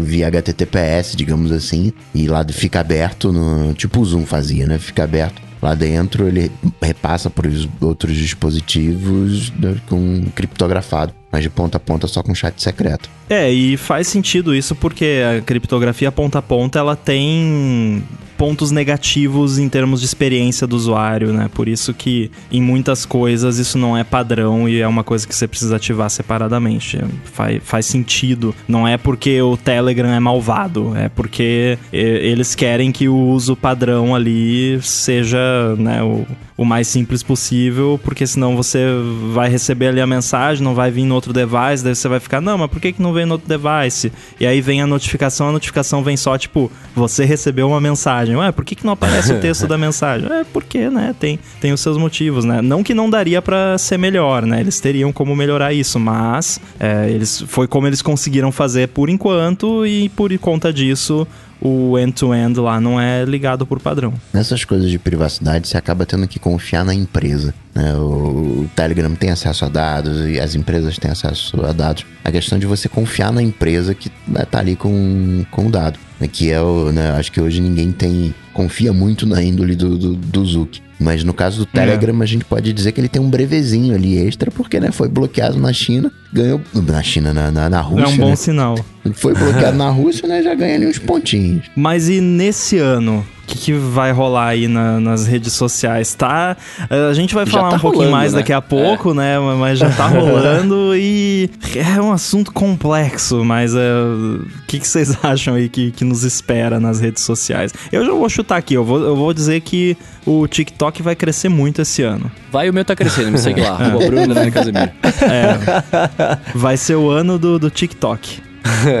ah, é. O começo do ano tá pautado já. E os próximos meses, vários deles estão pautados também por toda a, a conversa envolvendo a, a, política, enfim, a gente vai tentar explorar isso do jeito menos caótico possível daqui a pouquinho, mas é, eu acho que esse ano vai ser um ano de muita conversa sobre regulamentação, porque tá todo mundo se mexendo e, é, é assim, essas atitudes todas que a gente vai comentar daqui a pouquinho, os banimentos e tudo mais, parece, sabe aquela galera que aperta o, o, o ponto do ônibus que vai descer antes do ponto final? Assim, você já vai chegar lá. Todo mundo sabia que ia chegar lá. Você tá apertando pra quê? Foi meio agora, os 45 do segundo tempo, porque tudo é irreversível, não tem mais consequências. Vocês criaram coragem pra fazer isso agora. Mas que bom que estão fazendo em algum momento, né? Mas eu acho que ainda assim não vai ser suficiente para evitar uma conversa seríssima que com a troca de administração americana vai acontecer o lance de, de a conversa de regulamentação e, e vão, é claro que vão mexer na seção 230, que a gente pode comentar daqui a pouquinho também. Então, eu não vejo outro caminho para redes sociais esse ano que não seja um ano quase inteiro, se não acontecer alguma outra coisa muito maluca, que mais maluco do que tá não fica, eu acho, espero, né? Mas eu acho que, que a conversa vai ser sobre, sobre regulamentação e sobre regras, cumprimento de regras e as pessoas se conformarem com a ideia de que liberdade de expressão significa que o governo não te prende, mas há consequências em plataformas fechadas, cada um tem a sua regra. Né? E eu, eu, concordo com você, e dependendo de como for o andamento dessas discussões, eu acho perigosíssimo também, mas enfim, a gente pode falar. Bom, isso a gente vai discutir já, já. mais detalhes daqui a pouco, mas eu concordo também, e eu também acho, além do, do crescimento do TikTok, é, isso é mais uma esperança do que uma previsão, mas é uma esperança de que o, o Facebook vai enfraquecer esse ano pelo menos um pouco. Eu, eu não sei, é que eu tenho a impressão de que. E aí, quando eu falo Facebook nesse caso, eu falo Facebook a rede social, não a empresa.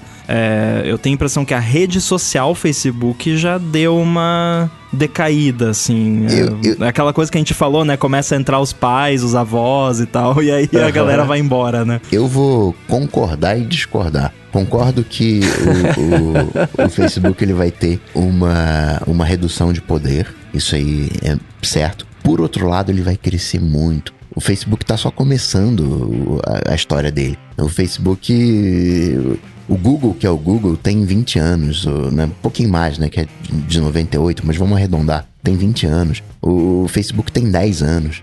O Facebook ainda tem muita coisa para vir. O Facebook ainda vai implantar um, um, hardware. O Facebook tem excelentes produtos.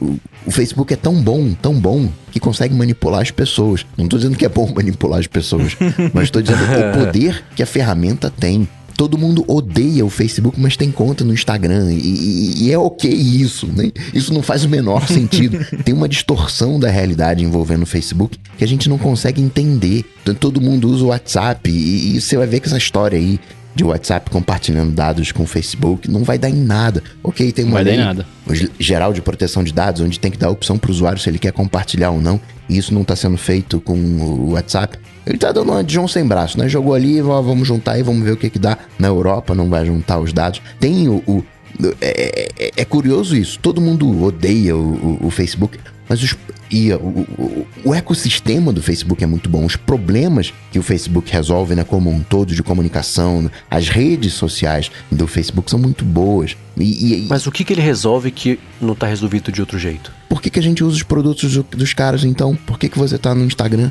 Então. Eu acho que é muito mais um lance social, na verdade, do que propriamente dito do ecossistema, saca? Pelo menos eu, eu penso aqui no Brasil, né? É, Olha, eu posso eu... responder por mim. Assim, o, o Bruno tá certo, até certo ponto. Acho que principalmente na questão do WhatsApp. Eu, felizmente, eu sou muito feliz por isso. Eu, se eu quisesse deletar o WhatsApp, eu poderia. Mas eu ainda mantenho porque, eventualmente, tem alguma empresa, o lugar onde eu corto cabelo, por exemplo, eu marco horário pelo WhatsApp. Eu quero ter essa facilidade. Mas, tipo, não é um negócio que, meu Deus, o Facebook tá rastreando o horário que eu corto cabelo. Tá, whatever, que rastreia. É, mas, assim, conversas mesmo, é, é tudo pelo iMessage, porque felizmente as pessoas importantes da minha vida usam iPhone e às vezes me mandam mensagem no WhatsApp e eu respondo pelo iMessage.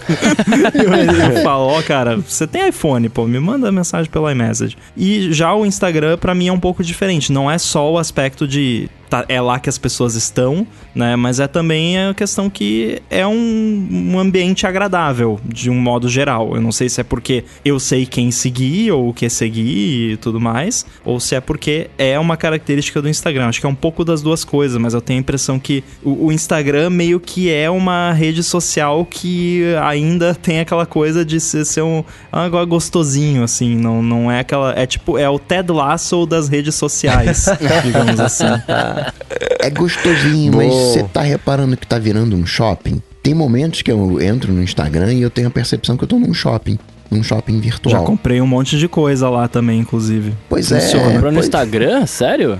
Eu Sim, comprei uma já, vez. já eu comprei, comprei uma vez uma... e fiquei arrependido. Não, não, calma, peraí. Você comprou de, de lojas que estão lá e não de anúncios do Instagram, é isso? Não, de anúncio do Instagram. Já comprei umas três, quatro coisas lá. Olha, aquilo aí eu comprei uma vez e me arrependi. Que bom que você deu certo pra você, cara. Fico feliz. Pra você ver, ou seja, a gente, a gente tem esse conflito com o Instagram, mas a gente tá lá, tá, tá usando. Pra ter uma ideia do, do, do impacto que é o Facebook, a minha mãe liga pra mim pelo WhatsApp. Ela não liga uh, por telefone, faz uma ligação via WhatsApp. Então, mas aí meu, meu pai também, até eu brigar com ele e falar, pai, a ligação do WhatsApp é, é péssima, é horrível. Tipo, não funciona, não dá pra você me ligar por lá. Fala e assim, aí vai ele pegar entendeu que- Covid, né? E aí a pessoa para de usar. mas Não, não, mas aí quando é, Tá a gente trocou uma ideia, ele entendeu. É, então, é, é um lance muito mais social. Por quê? Porque a maior parte da- da- das pessoas, principalmente os mais idosos, pelo menos eu vejo isso na minha bolha, é, é assim, ah, eu vou te fazer uma ligação via WhatsApp porque eu não tô pagando a ligação, entendeu? Então, é, eles fazem por isso e não porque, pelo menos as pessoas idosas que eu conheço que me, que me ligam, né? E, e são bastante. É, acontece dessa forma. A, a mesma coisa que, que eu tava falando que é mais social, por exemplo. Hoje eu, eu, eu trabalho com WhatsApp, como já falei várias vezes aqui. É, eu eu tenho, tenho clientes meus, e não são poucos, que fazem a comunicação 100% por WhatsApp. Envio de material, eu envio minha locução pelo WhatsApp, porque virou uma coisa muito prática de se fazer, querendo ou não. Você tem no computador, você tem no celular, você tem onde quer que esteja, ele tá lá e você envia os arquivos, ele recebe e a coisa acontece. Então é muito mais, é, entre aspas, social, porque tá todo mundo lá. Então se tá todo mundo lá, né, 2 bilhões de usuários. Se tá todo mundo lá, eu posso pegar a parada e e fica lá porque tá mais fácil. Eu, eu sou uma das pessoas que gostaria muito de deletar o WhatsApp. Eu, eu não gosto do layout, eu não gosto da, de como, é, como é, é aceito ele no Brasil, como ele é feito e tal. Mas ao mesmo tempo, se todo mundo do Brasil aderisse ao Telegram, o Telegram viraria o novo WhatsApp, né? Assim, então, tipo, não tem muita salvação pra isso, tá ligado? É, o, o WhatsApp no Brasil é meio que como o WeChat na China, né? Uma É. coisa assim, a sua vida tá ali, né? Tem muita gente que funciona através do WhatsApp e também não tirando o mérito, mas é tem muito negócio, né? Mu- Muita, muitos é, empreendedores e tal que o negócio deles roda via WhatsApp ali, que o Sim. cara faz vende pelo WhatsApp e tudo mais. Então não dá pra tirar esse mérito também. Pois é, as pessoas usam o WhatsApp de backup de coisas, de fotos, de, de textos, de links. Tipo, por exemplo, eu, eu tenho na- nas minhas notas aqui do, do iOS, eu tenho várias pastinhas, subgrupos e coisas guardadas lá dentro, PDFs e, coisa- e afins. É, eu conheço gente que cria grupo no WhatsApp pra se mandar coisa. Usa Já o ouvi aplicativo falar também. não, eu conheço muitas pessoas que fazem. Muitas, tá, não, muitas não, mas eu conheço umas 10 pessoas que fazem isso. E na minha cabeça isso não, é- não, não entra. Eu falo, por que, que você faz isso? Tem um aplicativo de notas, tem uma porrada de aplicativo que faz es- é, esse tipo de serviço pra você, né? Mas as pessoas usam o WhatsApp. E aí, quando perde o backup do WhatsApp, porque é muito antigo, sei lá o que, sei lá o que, fica bravo pra caramba, mas continua fazendo, né? Mas, mas, então, assim, vi- é, no Brasil é, é- é muito, sei lá, virou social você usar as, as coisas no WhatsApp. E ponto, acabou. E é Agora, estranho, é isso. pra abordar aqui uma parada meio. é, pegando um pouco uma pegada meio Pessimist Archive da vida, mas assim, é, já teve muita coisa que foi assim e que não existe mais. Tipo, Orkut, tá? Era outra época, era tudo muito diferente, mas em, em termos proporcionais, naquela época, o Orkut era o WhatsApp. O Orkut era a internet pra muita gente no Brasil, principalmente. E o Orkut não existe mais, né? Tudo bem que era do Google e o Google mata as coisas, mas assim, eu consigo enxergar um, um futuro, né? Não esse ano, muito provavelmente, em que o WhatsApp não existe mais, ou que as pessoas não usam mais o WhatsApp e foram pra outra coisa. É, que vai ter o... outro lugar, sim. É, vai ter os seus benefícios e os seus problemas também, né? Quem é que quem aí lembra do MySpace, né? Nunca Nossa, pegou no. Brasil, mas Eu tinha né, um MySpace. Era. ah, ah, chegou a ser chamado de monopólio, né? Na, na época de ouro dele. Então, assim, claro que. eu- eu- Assim, de novo, não dá pra comparar os números absolutos entre aquela época e agora, porque são épocas diferentes. Mas eu acho que se você for ver ah, proporcionalmente né, falando, das- Aham. dá na mesma, sabe? Né, Os números são muito maiores hoje em dia, porque todo mundo hoje em dia, entre aspas, né, tem acesso. No WhatsApp, eu até concordo, porque o WhatsApp não é uma coisa mundial. Mas o Instagram, que alternativas a gente tem pro Instagram? Que alternativas a gente tem pro Facebook? O Orkut, quando acaba, ele acaba porque tinha sido suplantado pelo Facebook. Então, pode surgir um novo Facebook? Pode. Mas o que, que tem de acontecer agora em 2021? Regulamentação. E quando você regulamenta, você garante que os grandes vão continuar grandes e não surge nenhum outro pequeno. É, acabou a inovação. Acabou. a- Segura esse pensamento aí, Coca. Para, para, para. Como é que? É, Porque esse é o assunto do nosso próximo bloco. Mas antes disso, o Mendes vai contar pra gente aí de um podcast muito maneiro. Conta aí, Mendes. Pois é, quero agradecer ao podcast Startup Life que está patrocinando aqui o episódio de hoje do ADT. E é o seguinte: o Startup Life é um bate-papo com líderes de startups que são referência aqui no Brasil e toda semana eles escolhem um tema relevante aí para quem trabalha com empreendedorismo, tecnologia e inovação e trazem especialistas das startups que são referências em cada assunto de cada episódio. Então já teve papo com o marketing de conteúdo com o Guga Mafra, também o Paulo Silveira aqui da Lura, que também já patrocinou aqui o ADT, sobre fintechs com o Tito Guzmão da Warren, teve um papo legal também sobre a vida de desenvolvedores com o Lucas Montano, de Venture Capital também, de Venture Capital, né, também com o Amor Pinheiro.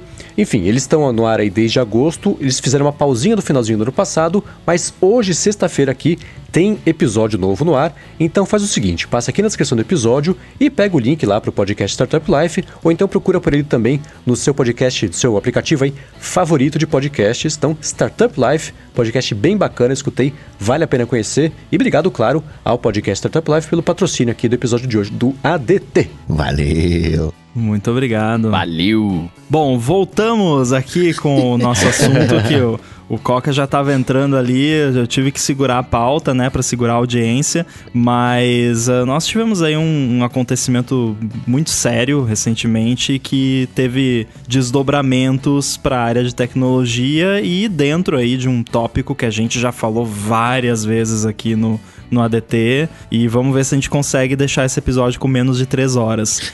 Mas o que aconteceu, resumidamente, foi que o Trump já há um bom tempo vinha dizendo, né, que as eleições eram uma fraude, que ele não ia aceitar, que ele não tinha sido eleito de novo, e ele foi instigando os apoiadores dele cada, cada vez mais a acreditarem nessa narrativa, e isso tudo culminou com, no dia, foi no dia 6, né, de, de janeiro, Isso. Uma trupe de apoiadores dele invadiu a sede lá do Capitólio lá no- nos Estados Unidos e, enfim, foi uma coisa horrível, cheio de quebra-quebra, tiro, teve bastante, bastante gente, cinco pessoas, né, infelizmente perderam a vida nessa invasão, então, assim, foi um, um terror, eu assisti, eu acho que na, na CBS online, eu fiquei assistindo e horrorizado, né, pa- parecia o tipo de coisa que a gente vê no Brasil, assim, sabe, que é, não, não que Brasil ou seja pior ou melhor, mas assim, é o tipo de coisa que eu não esperaria ver acontecendo nos Estados Unidos. E meio que o, o Trump não, né, assim, o, que- o que que seria o esperado de qualquer político, mesmo que os caras estejam defendendo ele, seria falar, pô, gente, né, não faz isso, não é assim que a gente segurada vai aí. mudar as coisas. E ele não, ah, respeitem os policiais, eu amo vocês. Tipo, foi, foi basicamente isso a, a resposta. Então, assim, eh, né?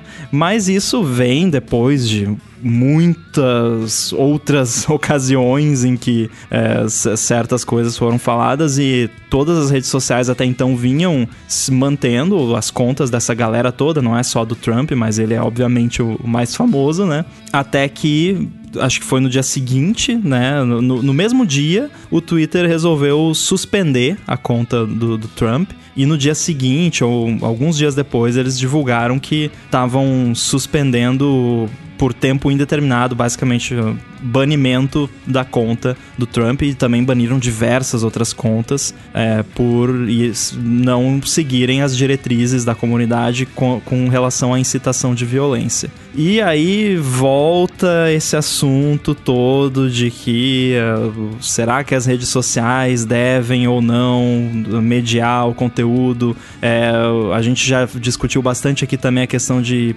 será que o presidente dos Estados Unidos deve ter uma certa, entre aspas, imunidade? É, e, e, inclusive as redes sociais, pelo menos o Twitter, eu sei que já chegou a usar esse argumento de não, existem certas coisas que por o cara ser um líder político muito é, conhecido, é importante que as pessoas tenham acesso ao que ele tem a dizer, por mais que o que ele tem a dizer seja né, não muito agradável é, para a maioria das pessoas. E, mas ao mesmo tempo, isso acabou, de certa forma, gerando o que a gente viu no dia 6 de janeiro. E aí?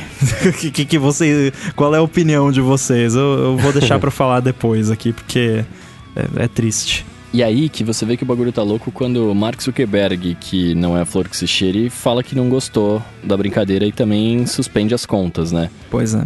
Porque ele. E, eu, e aí, cara, entra o meu lado ser humano ruim aqui, de ficar pensando que também ele é, ele é 100% evil e ele só fez isso porque, né, ele quer entrar na onda das pessoas, mas enfim, isso é outra tá, história. Sinalizando o ponto de ônibus antes do ponto final. É, é, é isso. É, mas sei lá, enfim. É, eu, eu acho que, que, que eu comecei a falar lá, né? Eu, eu acho que isso é importante claro, porque discurso de ódio tem que ser. Tem, não, não tem que existir, né? Mas ao, ao, mesmo tempo, eu acho muito perigoso a gente entrar nessa. no lance de você não deixar as pessoas falarem por mais que o discurso seja horrível. Porque, beleza, a, a maioria das pessoas fala que esse discurso é horrível e ele de fato é, eu acho que é e tudo mais, e eu tô desse lado e eu quero que ele seja silenciado. Mas ao mesmo tempo, se aquele lado fosse o maior e quisesse me silenciar, talvez não fosse legal né? Então, e eu, eu não tô querendo só dizer assim, ah, não, coitadinho, vamos ser iguais. Não, mas é, é, só pensando de fato em, em não haver uma censura de fato, tá ligado? Mas eu não tenho uma solução, porque ao mesmo tempo, não, quando eu não tinha, quando eles não estavam fazendo nada, aconteceu isso, né? Então e agora, tá ligado? É uma solução, chegar numa solução, nós não vamos chegar, com certeza. Não, não, é... eu, desculpa, digo opinião formada 100%, sim, sim. porque é isso, né? Assim, tipo. É,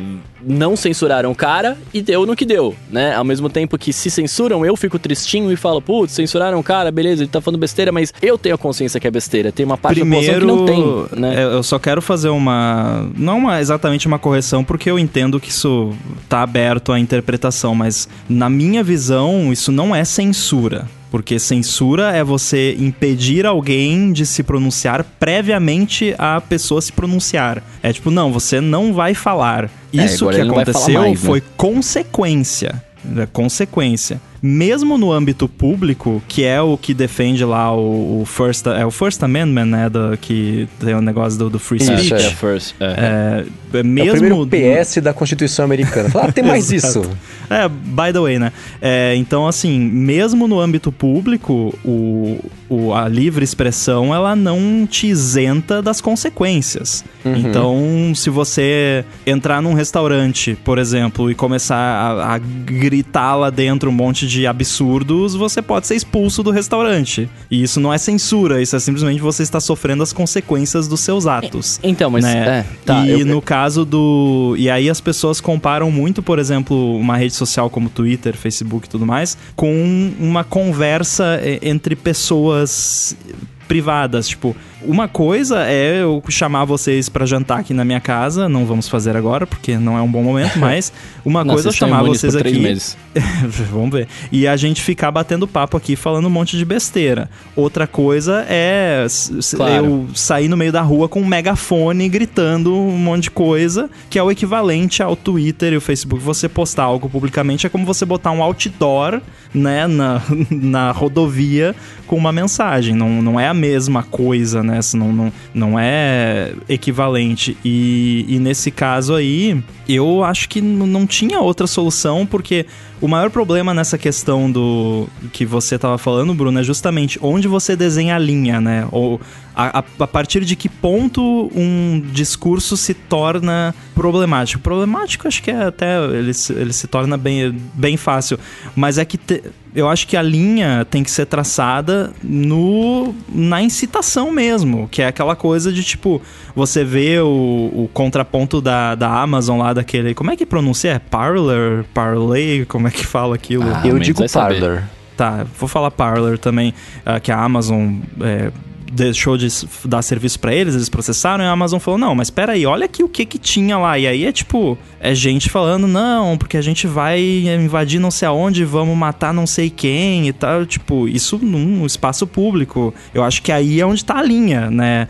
E, e um líder incitando pessoas a o, insurreição, né, que é o que eles chamam lá, que é algo que tá inclusive né, tipificado lá no, na constituição deles, eu acho que é onde você desenha a linha, né? Tipo, ah, perdi as eleições, então vamos invadir esse negócio aí. Eu não estou dizendo que ele falou exatamente isso, né? Mas parafraseando, então, né? mas é, concordo que o maior problema né, nessas situações é onde você desenha a linha. Só que por outro lado, as redes sociais são empresas privadas e aí você entra numa contradição muito engraçada que existe um espectro político que acha que as empresas de tecnologia deveriam ser regulamentadas e, e, tudo mais. E existe um espectro político que acha que livre mercado, empresa privada faz o que ela quiser. Eu, para quem tem curiosidade, me encaixo um pouco mais nesse espectro político.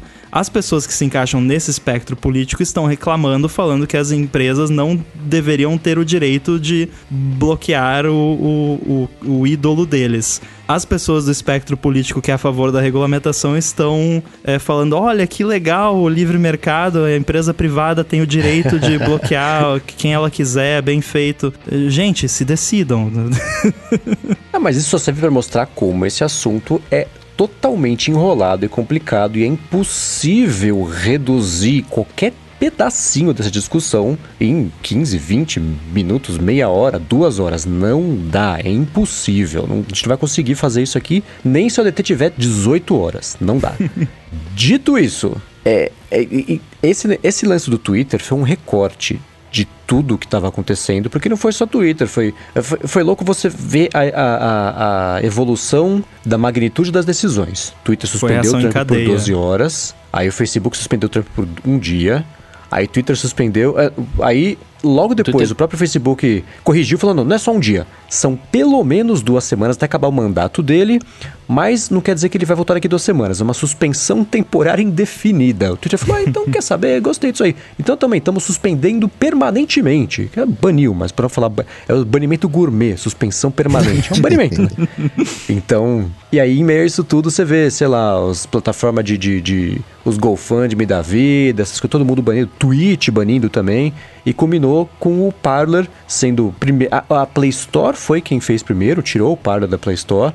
Aí a, a Apple tinha dado 24 horas pro Parler ter uma moderação mínima, né? Não fizeram isso em 24 horas, claro, foram expulsos de lá também. O aplicativo continuava funcionando até a Amazon falar, então, putz, quer saber? Vocês estão expulsos daqui também. E eu vou deixar aqui na descrição do episódio, não dá nem. São, é tão absurdo o que estava sendo dito lá no Parler que não, eu não tenho coragem de repetir aqui. Mesmo falando que eu tô só repetindo o que disseram, mesmo que tem gente que escuta o podcast com crianças e é o que eu falei foi leve. falar sobre isso. Você falou, você falou o mais leve de todos. É. Então eu vou deixar aqui na descrição do episódio e dar mais piada. E eu tentei. Só um detalhezinho eu... sobre, sobre essa questão da App Store, que eu vi algumas pessoas confusas, né, so, sobre isso, inclusive com aquela famosa acusação, né, que eu não vou dizer que é impossível que aconteça, mas ah, a Apple tá bloqueando só porque é um aplicativo dos republicanos, entre aspas, né? Mas existe uma regra, na, tá, tá, lá no App Review Guidelines, se você for ver que aplicativos que permitem aos usuários publicarem conteúdo de forma pública, que pode ser vista pelos outros usuários, precisam ter moderação desse conteúdo e precisam oferecer uma forma dos usuários reportarem conteúdo que tem incitação à violência e ou várias uhum. outras categorias. Então, assim, se o Chibi Studio tivesse uma, uma feature lá de timeline do usuário botar ali um, um tipo um Instagram de chibis da vida, teria que ter um botãozinho lá, report. Se não tivesse uhum. esse botãozinho, a Apple poderia rejeitar o, a versão do aplicativo. E eu conheço, né, porque eu tô aí no meio dos desenvolvedores, eu conheço desenvolvedores já que botaram recursos desse tipo nos apps deles e foram obrigados a colocar opções de moderação porque tá nas regras da App Store. Então não é, ah, a Apple tá perseguindo. Não, a Apple tá aplicando a regra deles. Não, por que, que não aplicaram antes, né, desde o início? É porque é a App Store, né?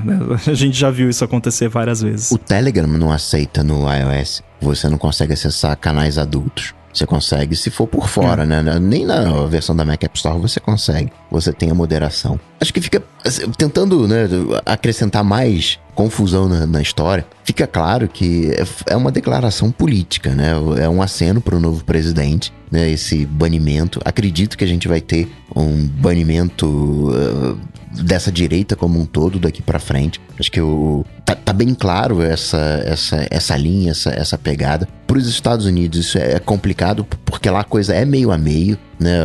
Uh, o Trump não tem. A, não são 10 pessoas, não é 10% da população. Beira os 50%. Então, né, essa eleição, quando você olha para os números absolutos, foi coisa de 51% contra 47%. E as eleições são mais ou menos assim, né?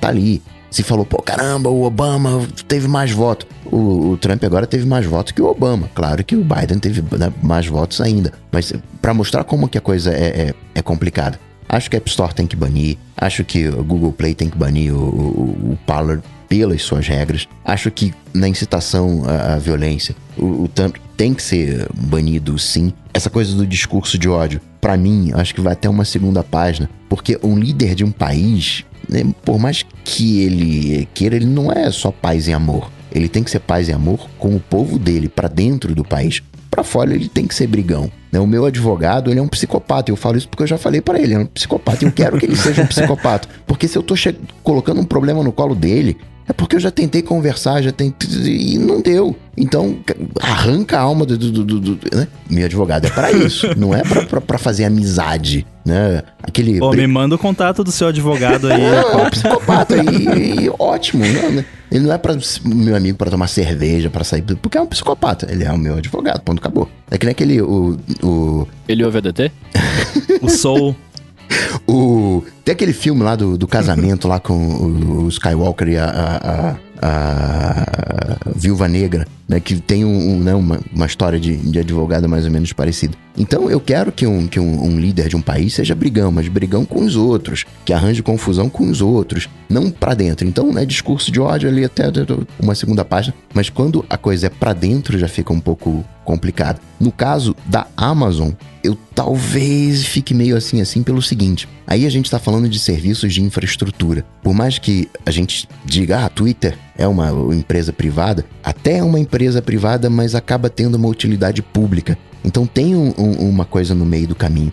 E quando é um serviço de infraestrutura, peraí, então quer dizer que eu coloco as minhas coisas na nuvem e a Amazon pode resolver e tirar da nuvem? Claro que se for, né? É crime e tudo mais. É, mas é que você não leu o PDF que eu e o Mendes lemos. Eu, eu acho que se você lesse esse PDF, você ia pensar diferente. É, então, Porque assim, é, fiquei... é, é, o que eu penso nesse caso é assim, cara, eu, digamos que eu Rambo, resolvo abrir o Rambo Cloud amanhã e aí eu vou botar é, uns, Mac, bota uns Mac Mini aqui no, né, no, no, armário aqui do apartamento e começa a fornecer serviço de cloud que nem a Amazon e eventualmente eu fico grandão, né? Não do tamanho da Amazon, mas uh, grandão a ponto de, de, de ter esse tipo de problema. E aí os caras estão usando o meu serviço, o meu computador para publicar mensagens que, de novo, é tão horrível que não dá nem para falar aqui. Eu tenho que ter o direito de falar, não, gente, sai daqui, eu não quero isso, né? Get off my lawn, né? Aqui não. E foi isso que a Amazon fez, inclusive tem nos termos de serviço da Amazon, o contrato que os caras assinaram quando eles contrataram a Amazon tá lá, que eles são responsáveis pelo conteúdo que tá lá e que a Amazon se reserva o direito de negar serviço para conteúdo, né?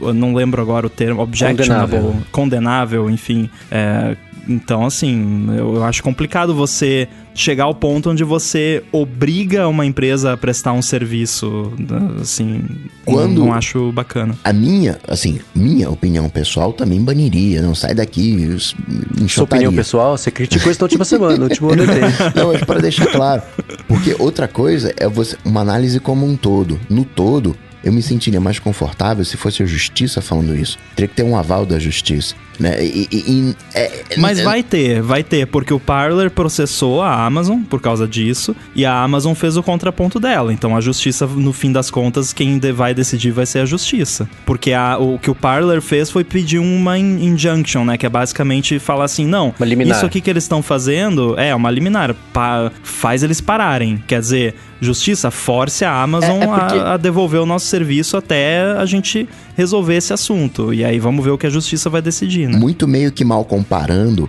Imagina, por exemplo, que eu sou, sei lá, um, um traficante. Aí eu chego com uns malotes de dinheiro. Não, sou assaltante de banco. Sou assaltante de banco, chego com uns malotes de dinheiro num banco e quero fazer um depósito. E aí o banco não vai me aceitar como cliente.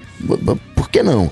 Claro que eh, vai ter lá regulamentações de, de, Banco Central, de não sei o que, de não sei o que lá, mas eu não sei se seria o banco que deveria me dizer que eu sou um traficante. Né? Deveria acionar lá os, os mecanismos próprios. É né? claro que tem contrato, tem salvaguarda, mas não sei. É, acho que quando entra numa área de infraestrutura, uma coisa é o Twitter público, cara, outra coisa é, é, é App Store ali, o aplicativo. Outra coisa é um serviço de infraestrutura. Não sei. Eu, não... eu acho que essa analogia só funciona se você quisesse depositar dinheiro falsificado. É, é, não, é, é dinheiro. Não, é dinheiro, ó. Imprimir aqui é igualzinho. Por que, que ele pode depositar o dinheiro e eu não posso? Meu, tá, é, assim, as regras proíbem dinheiro falsificado, tudo bem, mas é igual. Olha como é igual. Eu tô sendo perseguido porque imprimi meu dinheiro. Que discriminação é essa?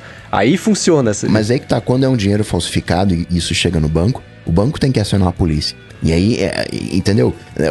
Eu não sei se essa é uma responsabilidade da Amazon. O que ela fez está certo. Eu, no lugar da Amazon, faria a mesma coisa. Eu tô pensando no todo, tô pensando na insegurança que isso gera para outras empresas que querem levar é, mas o serviço... no caso da, da eu não tô nem eu, eu, não, não vou nem defender aqui que é responsabilidade da Amazon, mas é um direito da Amazon, porque eu sou da opinião que qualquer empresa tem o direito de negar serviço a qualquer ente por qualquer motivo, por mais ridículo que o motivo seja. Eu, eu sou dessa opinião, porque você forçar uma empresa a fazer um, um serviço, eu acho algo imoral até. Ah, então. É proibido entrar acho... sem camisa, é a mesma coisa. É, basicamente isso. Eu concordo com isso até um certo ponto. Mas, de novo, eu sou um bandidão. A empresa de água não vai colocar água na minha casa porque eu sou um bandidão. Né? Tá, tá ficando ótimo esse podcast, né? O Coca com um advogado psicopata, eu sou um bandidão, eu sou, um bandidão. Eu sou ladrão de banco.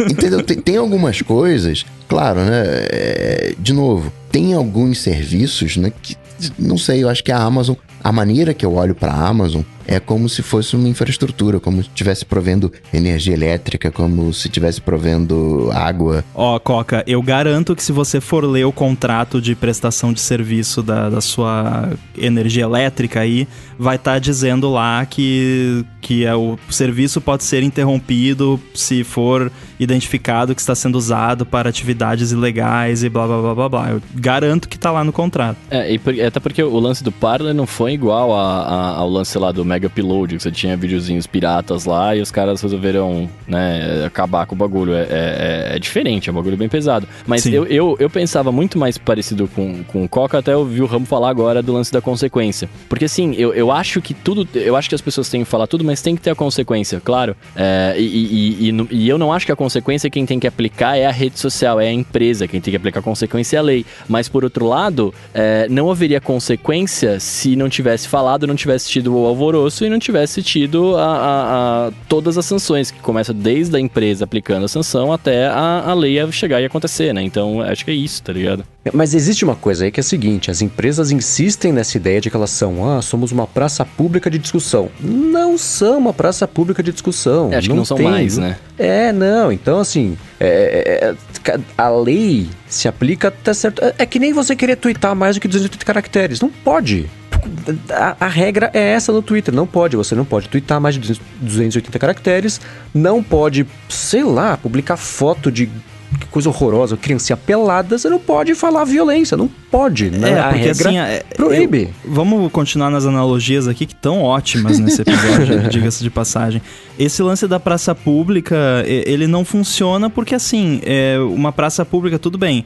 Você pode comparar um tweet, por exemplo, com eu ir aqui na praça da cidade e ficar berrando lá um monte de coisa. Ah, eventualmente alguém vai chamar a polícia, eu acho. Mas assim, Exatamente. é, de qualquer forma, isso é, isso é o equivalente a você. Quantas pessoas tem na praça em determinado momento? Exato, 50 é por pessoas. isso que eu falei não mais. É como se eu Chegou- tivesse 50 seguidores no Twitter. É, eu tenho 50 mil seguidores no Twitter. O Trump tem sei lá quantos milhões. Então é como se o Twitter fosse uma empresa de outdoor, colocando outdoors no mundo inteiro com a mensagem dele. É um amplificador, não é simplesmente uma praça pública. É, a É, proporção E uma outra mudou, né? contradição desse assunto é o seguinte, né? Você tem a seção 230 que diz que as empresas, redes sociais, é, é, é bem mais. Era de livraria, é muito mais antigo isso, mas hoje em dia a interpretação dela é: a rede social não pode ser responsabilizada criminalmente ou legalmente pelo conteúdo que é publicado lá.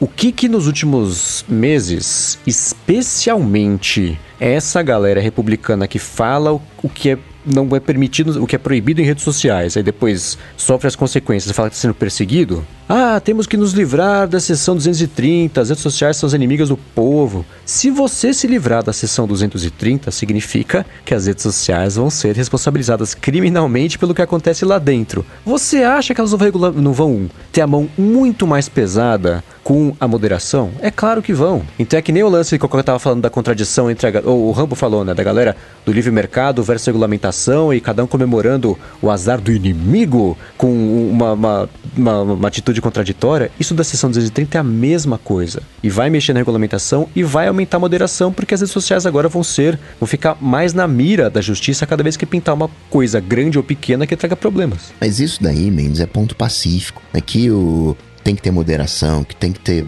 segurar o discurso de, de ódio. Isso aí é óbvio. Se eu tô numa praça e eu vejo.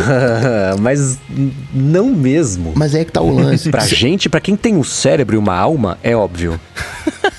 Mas pra quem só entra lá pra agredir o inimigo, né? Se eu publi- eu o objetivo dessas pessoas é publicar alguma coisa que incomode o oposto. Sim, e esse cara tem que ser Não mo- é nem dar a própria opinião.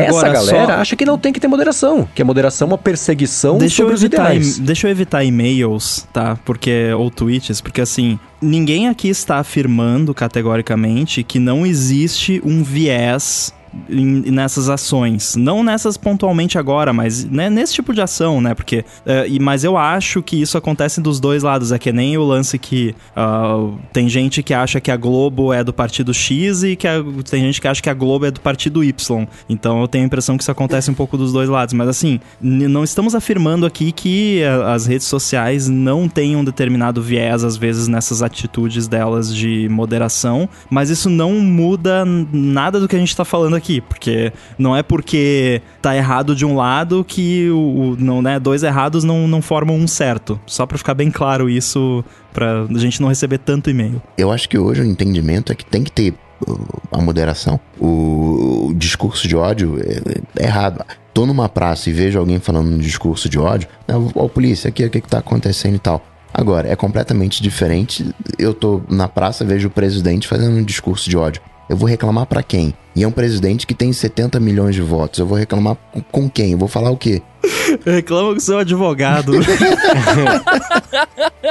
Tem níveis dentro do, do, do processo, né? A gente acha que as pessoas são todas iguais, só que na prática as pessoas não são todas iguais, Ah, né? O, é- o Trump representa 70 milhões de, de pessoas. Ok, o Biden representa Não, a 80 conta do Trump representa ele. A conta do presidente representa não sei quantos milhões de pessoas. É, e tanto que ele nunca tweetou da conta do presidente. Só tweetou da conta do presidente quando ele foi banido. E aí proibiram também de fazer porque tá de castigo. Mas essa é a diferença. E tem um- um- uma outra coisa que isso eu sempre defendi aqui e eu vou continuar defendendo. Não existe nenhuma situação em que você mude a regra para uma ou para outra pessoa que dê certo. As regras têm que ser as. E eu falei isso desde sempre. Tem que ser as mesmas pra todo mundo. Pro Zezinho e pro Trump. Falou bobagem?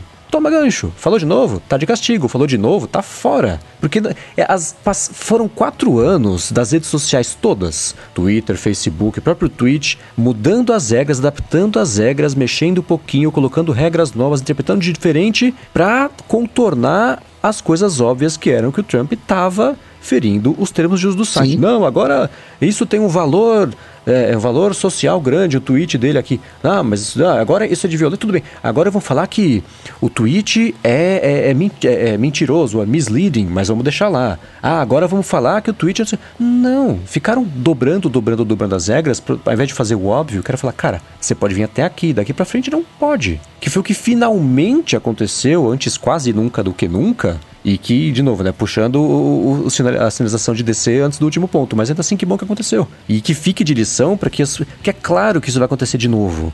Que vai pintar um outro cara igual, só que mais inteligente, para tentar manipular ainda mais e manobrar ainda mais. E o, o padrão ali, o, antecedente está estabelecido agora. Não existe nenhuma regra que possa ser dobrada por alguém. Se você está tendo que dobrar a regra porque alguém está forçando a barra, essa pessoa vai continuar forçando a barra, só que mais e mais e mais e mais e mais até que estoura. E estourou. O Twitter precisava do meu advogado. é aquilo, toda regra tem uma exceção, o cara foi a exceção, mas acho que esse é um, é um ponto de inflexão. A gente tá. Né, essas empresas e todo mundo tá fazendo uma declaração política. Então acho que é, foi um é, é um retorno, né, de alguma maneira. Se o Trump representou um voto de, de, de digamos assim, de. Uh, não é de, de, de, descontentamento, de ódio, sei lá, de discordância. Acho que agora a coisa meio que, que se arruma. Ou talvez seja só uma esperança. Bom, mas antes da gente encerrar, tá rolando o CS, né? Imagino que virtual. O que que tá rolando na, na CS? Só enrolação. Ah, tá, tá rolando. ah, não. Uh, bom, então tá. Alô, ADT. pra quem não sabe, o Alô ADT é o quadro desse programa onde nós respondemos as perguntas dos nossos ouvintes. Para você participar é só twittar lá com a hashtag ou tralha, como você preferir, AlôADT. Não precisa marcar ninguém, só hashtag AlôADT. Manda sua pergunta que ela poderá ser respondida aqui. E a gente recebeu uma pergunta do Fábio Anaga. Ele quer saber se a Apple, entre aspas, arrumasse o iMessage, ele seria um excelente mensageiro em questão de privacidade e tudo mais. Ou não? Emoji pensante. E aí, o que vocês acham? E tudo mais? O Bruno tá, tá com o pensamento eu, certo aí, é, olha. O Anaga fez o Bruno pensar, mais. ele tá ali é. matutando, refletindo. eu acho que sim, acho que já passou da hora de sair para Android, sair para Windows, a hora é certa. Ainda mais aproveitando o êxodo do, do WhatsApp, nunca houve uma hora tão boa para fazer isso, porque... É, é, é, quando a gente fala do é. tudo mais, cara, tem que ter muito mais, né? Porque assim, eu acho o iMessage hoje bem cru no quesito, tipo, você manda mensagem e tal, mas cara, eu acho ele pouco, pouco usável, tá ligado? Para mim, pelo menos. É, eu uso muito o iMessage, a gente usa, tem o nosso grupo lá, né, que a gente fala, os quatro lá, e eu uso com praticamente todo mundo da minha vida, mas é, eu vejo muitos recursos que as pessoas gostam de usar nesses outros aplicativos que realmente ainda não, não tem um equivalente no iMessage, as figurinhas do WhatsApp que o pessoal adora, bots do, do Telegram que o pessoal adora, é, outros recursos desse tipo, e obviamente o mais importante deles é funcionar em todas as plataformas que seria o, né, condição sine qua non para ele virar um negócio que realmente todo mundo consiga usar, porque não é todo mundo que tem iPhone, e é por isso que quando a gente fala, né, eu falo às vezes que uso iMessage, todo mundo que é brasileiro olha para mim como se eu fosse um ET, né, tipo, mas como assim? Mesmo quem usa iPhone, não, mas como assim você usa iMessage? Tá, mas você também tem iPhone, por que você não usa iMessage? Ah, porque ninguém que eu conheço tá no iMessage. Bom, tem eu. é, então, é, eu acho que sim, poderia ser uma excelente opção, mas tem que, como pessoal gosta de dizer, teria que comer muito feijão para chegar lá, né? Uhum. Não tem bot, né? Tem, tem é, umas limitações. Mas na questão de privacidade, olhando privacidade, confio na Apple, né? Mas a questão de não ter uma criptografia das as mensagens que estão lá no, no, no iCloud não estarem No cripto- backup. é, e, não estarem criptografadas com a minha senha, isso me incomoda profundamente. né? Não é que qualquer um vai conseguir ler essa mensagem, mas, por exemplo, no WhatsApp, a polícia pode ir lá, WhatsApp, manda aí, não vai conseguir nada. Mas no caso, Não temos, né? é, no caso do iCloud, é, é, tá tudo lá, né? consegue pegar tudo. Isso é uma coisa que me incomoda do ponto de vista de privacidade. Só pra deixar bem claro, é, talvez o pessoal que tá ouvindo não, não se lembre, mas o, o iMessage, ele é, ele tem criptografia ponta a ponta, porém, o backup do iCloud não é criptografado de ponta a ponta e o, as mensagens no iCloud, quando você tem o mensagens no iCloud ativado, também não tem criptografia ponta a ponta. Não é que não é criptografado, é criptografado, mas a Apple consegue, se chegar lá um- um- uma requisição judicial, Apple, me dá aí todas as mensagens do Rambo, a Apple consegue lá e descriptografar essas mensagens e, e ver o conteúdo delas, o que não acontece com o WhatsApp, por exemplo. E é uma questão parecida com a que a gente falou do, do Telegram agora há pouco, que é, eu, eu entendo até certo ponto por que, que a Apple ainda não tem criptografia ponta a ponta no backup. Tem a questão lá que o FBI falou que não queria e tudo mais. Eu não sei até que ponto isso é o motivo. Eu não acho que seja o motivo. Eu acho que o principal motivo é a experiência mesmo do usuário, porque criptografia ponta a ponta é uma coisa que o, usuário tem que estar envolvido de certa forma. E aí tem toda a questão de suporte, que aí, ó, aí a pessoa vai lá, perde a senha e aí não consegue mais restaurar o backup. E a Apple não tem como ajudar, porque a Apple não tem a senha. É por isso que é ponta a ponta, né? É, eu ainda acho que eles devem oferecer, tem que oferecer essa opção, mas muito provavelmente eles vão oferecer como um opt-in. Você vai ter que ir lá e ativar isso você, porque eu acho que infelizmente a experiência do usuário para a maioria dos usuários disso ainda não tá azeitada o suficiente para isso poder ser o padrão sem causar problemas. Ou eles vão vender como quando você assinar o Message Plus. Pode ser também, é. Quer dizer, a Apple tem. é, quebra minha criptografia, mas não sincroniza meu, meu iMessage no iPhone e no Mac. Não, não é, não é que ela quebra a sua criptografia, ela tem a chave lá, né? Ela consegue fazer a, a- descriptografia lá no lado deles se eles quiserem. O que end-to-end, né, não, não pode ser isso. Por isso que tem, que tem muita coisa assim, por exemplo, é, não, não tô falando que isso acontece, tá? Só um exemplo. Ah, o WhatsApp é, tem criptografia ponta a ponta. Beleza, a mensagem sai daqui, vai pra lá, no meio do caminho ninguém consegue ler. Mas aí as mensagens ficam salvas num banco de dados no celular aberto que se tiver um exploit lá, o cara consegue pegar as mensagens. Então não é ponta a ponta, né? Ou, ou também, né? Ah, no backup ela fica lá, a sua chave de criptografia fica com o Facebook. Então não é ponta a ponta. Não tô falando que é assim, tá? Só tô dando um exemplo. É, eu acho que no fundo, assim, de to- tanto bumbo que a Apple toca com privacidade, o iMessage está um pouco atrás dessa promessa e dessa entrega. Então, é, é, ele sendo uma boa alternativa para o mercado, sim, para mim seria ótimo porque eu usaria mais o, o iMessage menos o WhatsApp. Mas é, se a preocupação for com criptografia, vale mais um Signal da vida porque ele já está em mais de uma plataforma e, e já está mais estruturado para fazer esse tipo de coisa. Você corre menos riscos aí se você está bem preocupado com isso. Mas que está faltando recursos de mensageiro no iMessage, isso sem dúvida. Ele está parado, assim, nos últimos cinco anos pintou o quê? Resposta em threads. Falei, poxa, que legal, né? Que bom que veio. Sent with lasers. Mas, pois é, ele é um... Ele é, um, Resposta em manuscrito. é, até o... Como é que chama aquele MMS novo do Google lá? O R, RCS? SMS, né?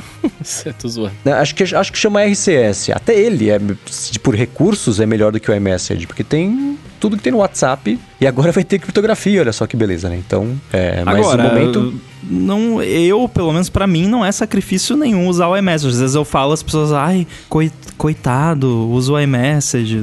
Não, pra, pra mim não é sacrifício nenhum. Era bem chato antes do Big Sur, pra usar no Mac, principalmente, porque. Mas nenhum aplicativo desses é bom no Mac. O, o WhatsApp não tem pra Mac, tem aquela versão web safada lá. E o, te, o aplicativo do Telegram pra Mac também é uma bela de uma porcaria. Então, o, o iMessage agora no Big Sur no Mac é o melhor aplicativo de, de mensagens que tem. É, precisa falar pro meu isso. Pra mim não é nenhum sacrifício usar o, o iMessage. Claro que, ah, não tem as figurinhas, no- mas eu não uso as figurinhas, então não faz diferença pra mim que não tem as figurinhas. Não, tem figurinha. É. Como não tem figurinha? Não, tem os aplicativos de iMessage, você pode mandar gifzinho e tal, mas não é que nem no WhatsApp lá que Ah, você você tem uma um coleção pack. de figurinha, Aham. cria um pack, nananã. não tem os robozinhos do Telegram que são maneiros também. Então, né, tem esses recursos a menos, mas não é nenhum sacrifício. É, esses recursos, na maior, na maior parte do tempo, não fazem falta, né? São só firulas. É, mas o, o principal mesmo é multiplataforma. Muito bem, esse foi o do centésimo oitavo episódio aqui do ADT. Se você quiser conferir os assuntos que nós falamos, deve ter link pra caramba aí nas notas do episódio no seu Ah, aplicativo eu de correr com podcast. links na sexta-feira. É, pois é. O, o, deem os parabéns aí pro, pro Marcos, que é quem corre atrás disso. Deve dar um trabalhão, eu nunca fiz, nem quero fazer. Muito obrigado por fazer esse serviço pra gente. Ah, agradecer aqui novamente o podcast Startup Life por patrocinar esse episódio. Também os nossos apoiadores lá na apoia.se barra área de transferência e no picpay.me barra área de transferência. E é isso aí, pessoal. Onde que os nossos ouvintes podem encontrá-los? Eu sei que o Bruno tá no TikTok. É, o Ah, o negócio tô. da vez agora é o TikTok, né? Tá agora, inclusive, deu pra ver no reflexo do, do Eu tava, Olha, eu tava, eu CSI. Caramba. Enhance. Eu tava, eu tô, eu tô, eu tô buscando inspirações de vídeos novos aí. Quem tiver ideia, pode me dar, me dar uma ideia lá. Vai lá no arroba Bruno underline Casemiro, no Twitter, no Instagram, no TikTok e me dá uma ideia de, de vídeos para os TikToks. Você tá fazendo publi já? Já tá vendendo publi? Não, ainda não, cara. Sou, eu, não, eu não sou um peixe grande ainda, né? Mas um dia vamos serei. conversar, vamos conversar. Pra falar comigo, vocês sabem, só ir lá no Google bater Coca-Tech e a gente troca uma bola. Bom, eu sou MVC Mendes no Twitter, no Instagram também, apesar de não gostar muito. Apresento o Loop Matinal, podcast diário de segunda a sexta do Loop Infinito e escrevo todo domingo a coluna semanal opinativa crônica, como se chama em Portugal, do ifeed.pt. Eu sou o Guilherme Rambo, arroba underline inside lá no Twitter, Guilherme Rambo 2 no Instagram, prezando pela consistência. Acho que no TikTok também é Guilherme Rambo 2. Dá uma procurada lá que você acha. Mas é isso aí, né, pessoal? Tudo dito e posto. A gente volta na semana que vem. Valeu! Valeu!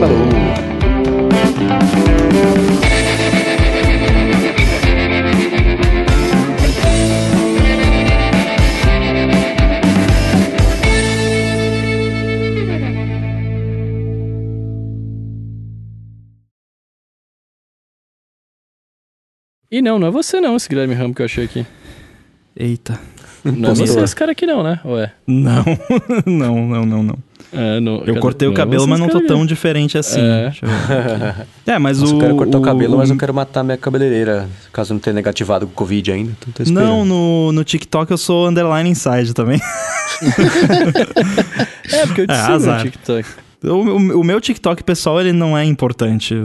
No próximo episódio eu vou falar pra seguir o TikTok do AirBuddy, que é o, o que tá dando falar, certo. mas... Eu ia, eu ia comentar do Yarbuddy, mas eu falei, ah, ele não falou nada, deve ter motivo, deixa pra lá. Não, eu vou variando, mas ah, tá. o, o primeiro vídeo que eu postei lá dos AirPods Max tá com mais de 100 mil visualizações. Meu, então, eu continuo, eu continuo com essa dúvida do, do algoritmo, porque, cara, tem uns vídeos que flopam um monstro e não dá nada, tem uns que você não espera nada e destrói, Cara, é tá ligado? muito aleatório. Eu postei aquele, aquele meme lá da mulher cantando o barulhinho dos AirPods. e eu achei que esse. Eu pensei, nossa, isso vai bombar, porque é, é exatamente É? conteúdo de TikTok.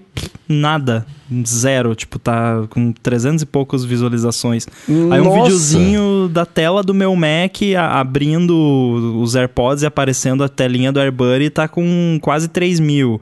E o vídeo dos AirPods Max, que é só um, uma gravação tosquíssima de tela do iPhone que eu fiz sem esforço nenhum. Peguei uma musiquinha lá, botei, mais de 100 mil visualizações. Tipo, é totalmente É assim... muito bizarro, né, cara? eu, tenho, eu tenho vídeos de 400, vídeos de 100 e vídeo de 2. Tipo, é sinistro. O- esse último É. que eu postei da, da, da, da vacina aqui, que eu dublei o menino falando besteira, eu achei que ia explodir também. E tá Eu em também, aquele 2.500, vídeo tá parado. Muito bom Aí eu tenho um vídeo. que eu fiz um react de um, de um edit que fizeram pra um personagem que eu dublei e tá com um 100. Tipo, mano, é muito bizarro.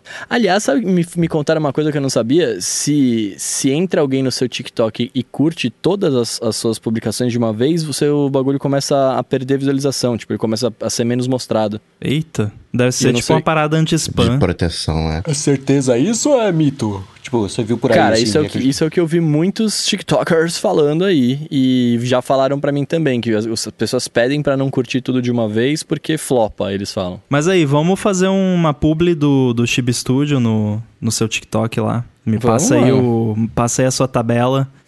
Tem que ter. Com dancinha é isso, mais cara? Não sei caro, é hein? Com dancinha mais caro. Não, porque Cara, eu eu pensei. Sabe o que, que eu pensei É. que seria maneiro? Talvez. Eu não sei se você gosta de, tipo, fazer vozes, né? Porque você dubla Uhum. com a sua voz, né? eu Mas gosto eu sim. pensei que você podia ir, tipo, criando os chibis lá e, e, tipo, fazer a. que voz Nossa, você acha que fácil. aquele chibi teve- teria, sabe? Eu fácil. acho que seria divertido e é uma publi pro Chib Studio, né? Faço fácil. Olha o, olha o meu da semana. Semana não, eu não sei quanto, como é que tá o bagulho, mas. Deve estar o, random. O aleatório. É, não, tá, Esse tá no tá com- aleatório. Eita, com cara de acabou de random. mudar. Acabou de mudar. Ele é- tava Você pode outro fazer, tipo, faz um vídeo do. Vai, vai, bota um monte de widget do Chib Studio random na sua tela e, e vai fazendo as vozes. E aí bota lá a hashtag iOS14 home screen, que todo mundo bota. Uhum. Deixa eu anotar isso pra não esquecer, eu vou fazer. Eu vi um vídeo uma vez que era de, um, de alguém mostrando como é que construía a voz de personagem de desenho. Então tinha um personagem lá e falava assim: bom, esse cara aqui você vê que ele é mais pesado, então eu vou falar com a voz mais aqui assim, eu vou dar uma personalidade mais pra ele, falar uma coisa. Então ele ia construindo e colocando as camadas da voz do personagem até chegar na voz final que combinava com o desenho. Esse processinho assim de você chegar na voz final pode ser uma coisa É divertida legal também. isso. Isso é da hora pra caramba, velho. A pena que na eu acho. dublagem você não tem esse tempo, tá ligado? Tem Ah, é, não, pensei pra, pra, pra esse caso. É, aí. você tem que chegar já meio com bagagem, tá ligado? Mas é, eu acho animal demais ficar fazendo vozes. Eu ficava com a minha fono é, há um tempo atrás, né? Ela me mandava uma foto e falava como é que é a voz desse, desse bicho, dessa coruja, desse não sei o que, saca? E aí eu, né, a gente ficava construindo, eu acho isso muito legal. É, isso é mó divertido. E rola muito assim, ou, ou rola de tipo. Você receber feedback da- da- do diretor de dublagem, alguma coisa assim. Não, cara, essa voz aí não tá legal. Dá, dá uma impostada ou fala mais Rola, assim. rola. Rola. Rola, rola bastante, rola bastante. Então É meio tudo que o diretor acaba fazendo esse trabalho, né? De, de meio que filtrar como que deve ser a, a voz de cada. É né, que, é que pra dublagem, quando, ah, tipo, se fosse voz original que você de fato vai criar a voz, aí você faz isso, mas na dublagem, você já tem a proposta do original lá pra você, você só tem que replicar aquilo, tá ligado? Uhum. Aí a diferença é, é você conseguir chegar no que tá lá. Aí você, sei lá, o cara tem uma. Eu, eu dublei um, um anime que chama Steins Gate, e o personagem que eu faço, ele, o- o- no japonês, ele tem uma, uma voz aqui, né? Tipo, uma coisa bem rouca. Só que é um moleque de. É um moleque gordinho de 19 anos, é um hacker, né? E tipo, é, não dá pra um moleque de 19 anos ficar falando com uma voz assim o tempo inteiro e tal. Então, tipo, é, é o Daru, né? Ele, ele tem uma voz mais aqui, mas tipo, é aqui, mas um pouco mais pra cima, uma coisa mais jovem e tal. E ele fica com o biquinho o tempo inteiro. Então ele fica falando assim o tempo inteiro e tal. É, mas não dá pra ser aqui como é o, o original, saca? Isso é voz de Então- fumante, né? É, parece que ele fuma 40 cigarros por dia, tá ligado? Mas, tipo, você constrói baseado no que tá lá, mas quando você vai fazer uma voz original, eu fiz uma voz original de um macaquinho lá que foi bem assim, a gente foi construindo junto lá na hora, tá ligado? Tipo, Maneiro, deu a deu a, deu, olhou a foto dele, como é que é? Como é que ele fala? E a gente foi falando lá e tal. É da eu acho muito louco isso, cara.